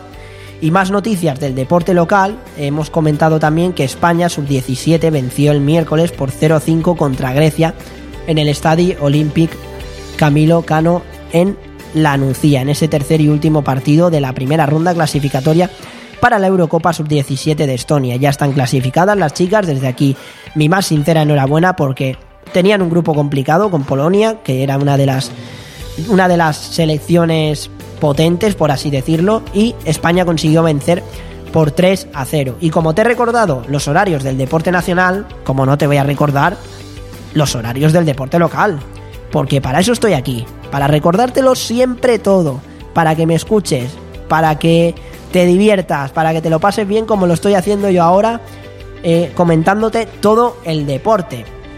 Este fin de semana, apunta bien, ¿eh? La Nucía juega contra el Real Unión Club el domingo a las 4 de la tarde. El equipo de César Ferrando hemos dicho que viene de perder en el estadio de los Nuevos Pajaritos contra el Numancia, mientras que el Real Unión viene de ganar 1-0 al Naxara en la Copa Federación, aunque en primera ref viene de perder 1-2 contra el Alcoyano. Te lo vuelvo a recordar, 4 de la tarde, la Nucía contra el Real Unión Club.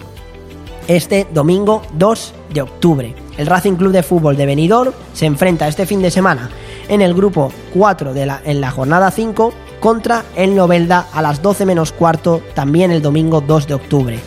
Ese Racing de Club de Fútbol Benidorm que viene de ganar 3-2 al Villena que tiene tres victorias y un empate, mientras que el Novelda viene de perder contra el Carrus, Unión Deportiva y Licitana. Más partidos, el Altea contra el Atlético Jonense este sábado a las 5 de la tarde en el grupo 7 de la jornada 3 de la primera regional valenciana. Sábado a las 5 de la tarde. Eh, y más noticias, el, el Folletes de Benidorm que viene de golear 6-3 al Finestrat y su próximo rival es el Gymnastic San Vicente que también lleva dos victorias en la competición. El partido será este domingo 2 de octubre a las 12 en la jornada 3. Y como te he hablado del fútbol, también te hablo del rugby, que este la Vila inicia este fin de semana la temporada 2022-2023 y este próximo sábado 1 de octubre inicia los partidos de la presente tem- temporada con tres encuentros en casa y dos partidos fuera, entre ellos el primer encuentro de HA que tendrá lugar en el campo de rugby San Amaro frente a Aparejadores de Burgos este próximo domingo 2 de octubre. Y también para terminar hablando del deporte local y bueno, hacer un pequeño cierre de este, de este programa, Mónica González, la entrenadora de escuela de hockey de la Nucía, viajó con la selección española para disputar el Mundial Máster de Hockey de Hierba y la entrenadora, la entrenadora nuciera debuta en competición oficial con la selección española en este Mundial Máster en Ciudad del Cabo, donde estarán las potencias mundiales de hockey como Holanda, Inglaterra o Argentina. Y bueno, acaba de venir ahora aquí Leopoldo. No te esperaba por aquí, pero mira. ¡Viva España! Hombre, ya sabía que lo ibas a decir con, con ¿Qué- muchísima ¿Qué te alegría. parece esta manera de entrar? Yo no puedo un programa entero no venir a saludar a la audiencia de mi querido Joan Cintas, que está haciendo que la audiencia de Bon Radio suba exponencialmente. Desde que hemos conocido tu foto con Cristiano Ronaldo, estamos todos enloquecidos. Habéis desvelado mi secreto, ¿eh? Demasiado pronto, ¿eh? El quinto programa y ya habéis Tienes desvelado mi suerte secreto. que todavía no la he publicado. Como sigas así, la publico. bueno, espero que si has estado escuchando el programa, espero que te haya gustado. Hemos Te he tenido... escuchado sobre todo la entrevista que le has hecho a la capitana del voleibol, muy bien. Eh, no te he podido escuchar todo, pero lo bueno que tiene este programa es que a las 9 de la noche se emite otra vez. Se lo he recordado antes a los oyentes que de 9 a 11 nos pueden volver a escuchar porque se va a volver a, emitir el programa y tienen que escuchar esa entrevista porque ha sido una auténtica maravilla. Eh, espera un momentito, Joan, a ver, sí, me están llamando por teléfono, espera un momento, a ver. No, eh, no, Al- Alonso, eh, Fernando, es Fernando. Fernando, oye, que escúchame, que no te puedo atender, que estoy ahora en el programa de, de Joan Cintas. Que te da un, men- un abrazo desde Una- Singapur. Un abrazo enorme Que para están ahora, Fernandito acaban de terminar los libres 3 y ahora van a los libres 2. Cierto, sí. Sí, y que te manda un fuerte abrazo y que él sí que está escuchando el programa desde Singapur y que te da la enhorabuena. Pues estoy súper orgulloso de que Fernando Alonso, por supuesto, un, un ídolo, una leyenda de la Fórmula 1, me esté escuchando. Le agradezco y que le vaya genial en Singapur, tanto con Alpine como la próxima temporada con Aston Martin. Fernando, ¿lo has oído? Que sí, que dile muchísimas dile de gracias. mi parte que viva el nano y que Le- mm, que cuándo puede venir a, a estar contigo aquí en el estudio de Bon Radio. cuando quiera, vamos, está más que invitado cuando quiera. Bueno, eh, Fernando, eso lo dice ahora porque estás en directo y, y quiere quedar bien contigo, pero a mí Joan me dijo que por aquí no te dejaba venir hasta que no ganaras una carrera. Bueno, O sea yo soy muy fan de, de Tienes Fernando. eh, esta oportunidad eh, este fin de semana en Singapur, esperemos que ganes y el lunes te tenemos aquí en el estudio. Hombre, ¿vale? por supuesto, por supuesto. Vale, un abrazo, Fernando. Un- Otro Venga, abrazo, Fernando. Hasta luego. Pues mira. Ha sido llegar, macho, ha pesado el santo. ¿eh? Besar el santo, eh, ha sido impresionante. Llegas tú y siempre la sabiduría y Qué momento de radio, ¿eh? Ale, qué momento de radio, ¿eh? Está Ale también flipando, ¿eh? Porque Está además él lo sabía, que Fernando ha llamado esta mañana un par de veces aquí. Lo que pasa que Ale es así, eh, dice, prefiero que vengas tú, Leopoldo, y se lo digas. Bueno, pues así hemos quedado. pues mira, tendremos al nano aquí. Fantástico. Y nada, em, ha sido la verdad un verdadero placer este programa. Ho- Hoy tendrías muchas cosas que contar, ¿eh? Hoy he contado bastante, no nos hemos quedado Hoy cortos. empieza la liga, la liga de baloncesto. Oye, qué partidazo antes de ayer entre el Girona y el Madrid. ¿eh? Y qué vuelta de Margasol. Margasol.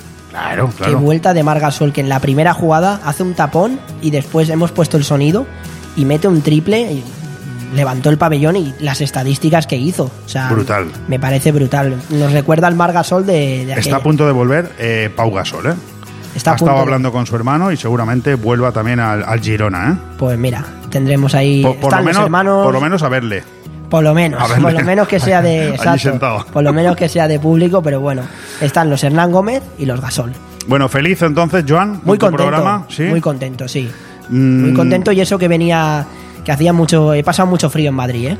Hace frío, ¿verdad? Hace frío. Por eso vengo en manga larga, porque en Madrid. Está empezando a hacer frío. Claro, si te fueras a Barcelona esas cosas no pasarían, pero como a ti te da por ir a Madrid hombre, y el la- Madrid La y el capital, Madrid, la capital y el y el equipo Madrid que tiene más. Champions, pues. Tú acércate, pero por el metropolitano y verás cómo no hace tanto frío. Estuve pasando por allí. Claro, pues si te vas al Santiago Bernabéu, por ahí hace mucho frío. Estuve en el Metropolitano y también he comentado antes que estuve viendo el partido del, del Madrid femenino de, de la Champions. correcto, que ahí, pero- ahí sí que hace frío. Sí, ¿no? Ahí sí que hace frío. En Valdebebas sí que hace ¿Había frío, mucha frío. gente viendo el partido? No tanta. Yo me esperaba más, más gente. Sí que es verdad que el partido, el, el partido de ida estaba encarrilado, pero me esperaba más gente. Además, como Bueno, bien hoy, sabes, hoy tenemos una fuerte movida, ¿no? Con el amigo Bilda, que lo habrás contado, ¿no? Ahora a las 4 de la tarde tiene que dar el listado y veremos la que se lía, ¿eh? justamente estaba comentando que seguramente no va a incluir a las, a las 15 jugadoras. Hombre, Eso entre otras cosas porque han dicho que no quieren ir, claro. Sí, sí, sí. Entonces veremos a ver qué convocatoria hace. También hemos hablado del comunicado de, de Jenny Hermoso que salió el pasado, fue el pasado miércoles, pasado martes, Sí. pasado miércoles, defendiendo a las jugadoras y hemos hablado de. Me ha de dicho, me ha dicho Ale Ronzani esta mañana que si es necesario él se pone, se recoge el pelo, se pone una falda y si es necesario jugar con la selección femenina, pues se juega, ¿no, Ale? Se juega, se juega. Que lo que haga falta, que estamos Además- en Bon Radio para lo que nos pidan. Además, Alex, creo que estoy viendo que tu móvil está vibrando y que te está llamando, creo que es Jorge Vilda, ¿eh? Yo Sí. de ti estaría Ten atento. cuidado, ten cuidado. Ten cuidado porque ten igual- cuidado, sí. Ten cuidado porque te veo jugando con las tías. O puede ser, puede ser que se- lo malo es que se nos iría. Bueno, nada, muchísimas gracias a todos. De verdad ha sido un verdadero placer comentaros el deporte tanto nacional como local y me volveréis a escuchar esta noche a las 9 y el próximo lunes. Hasta pronto.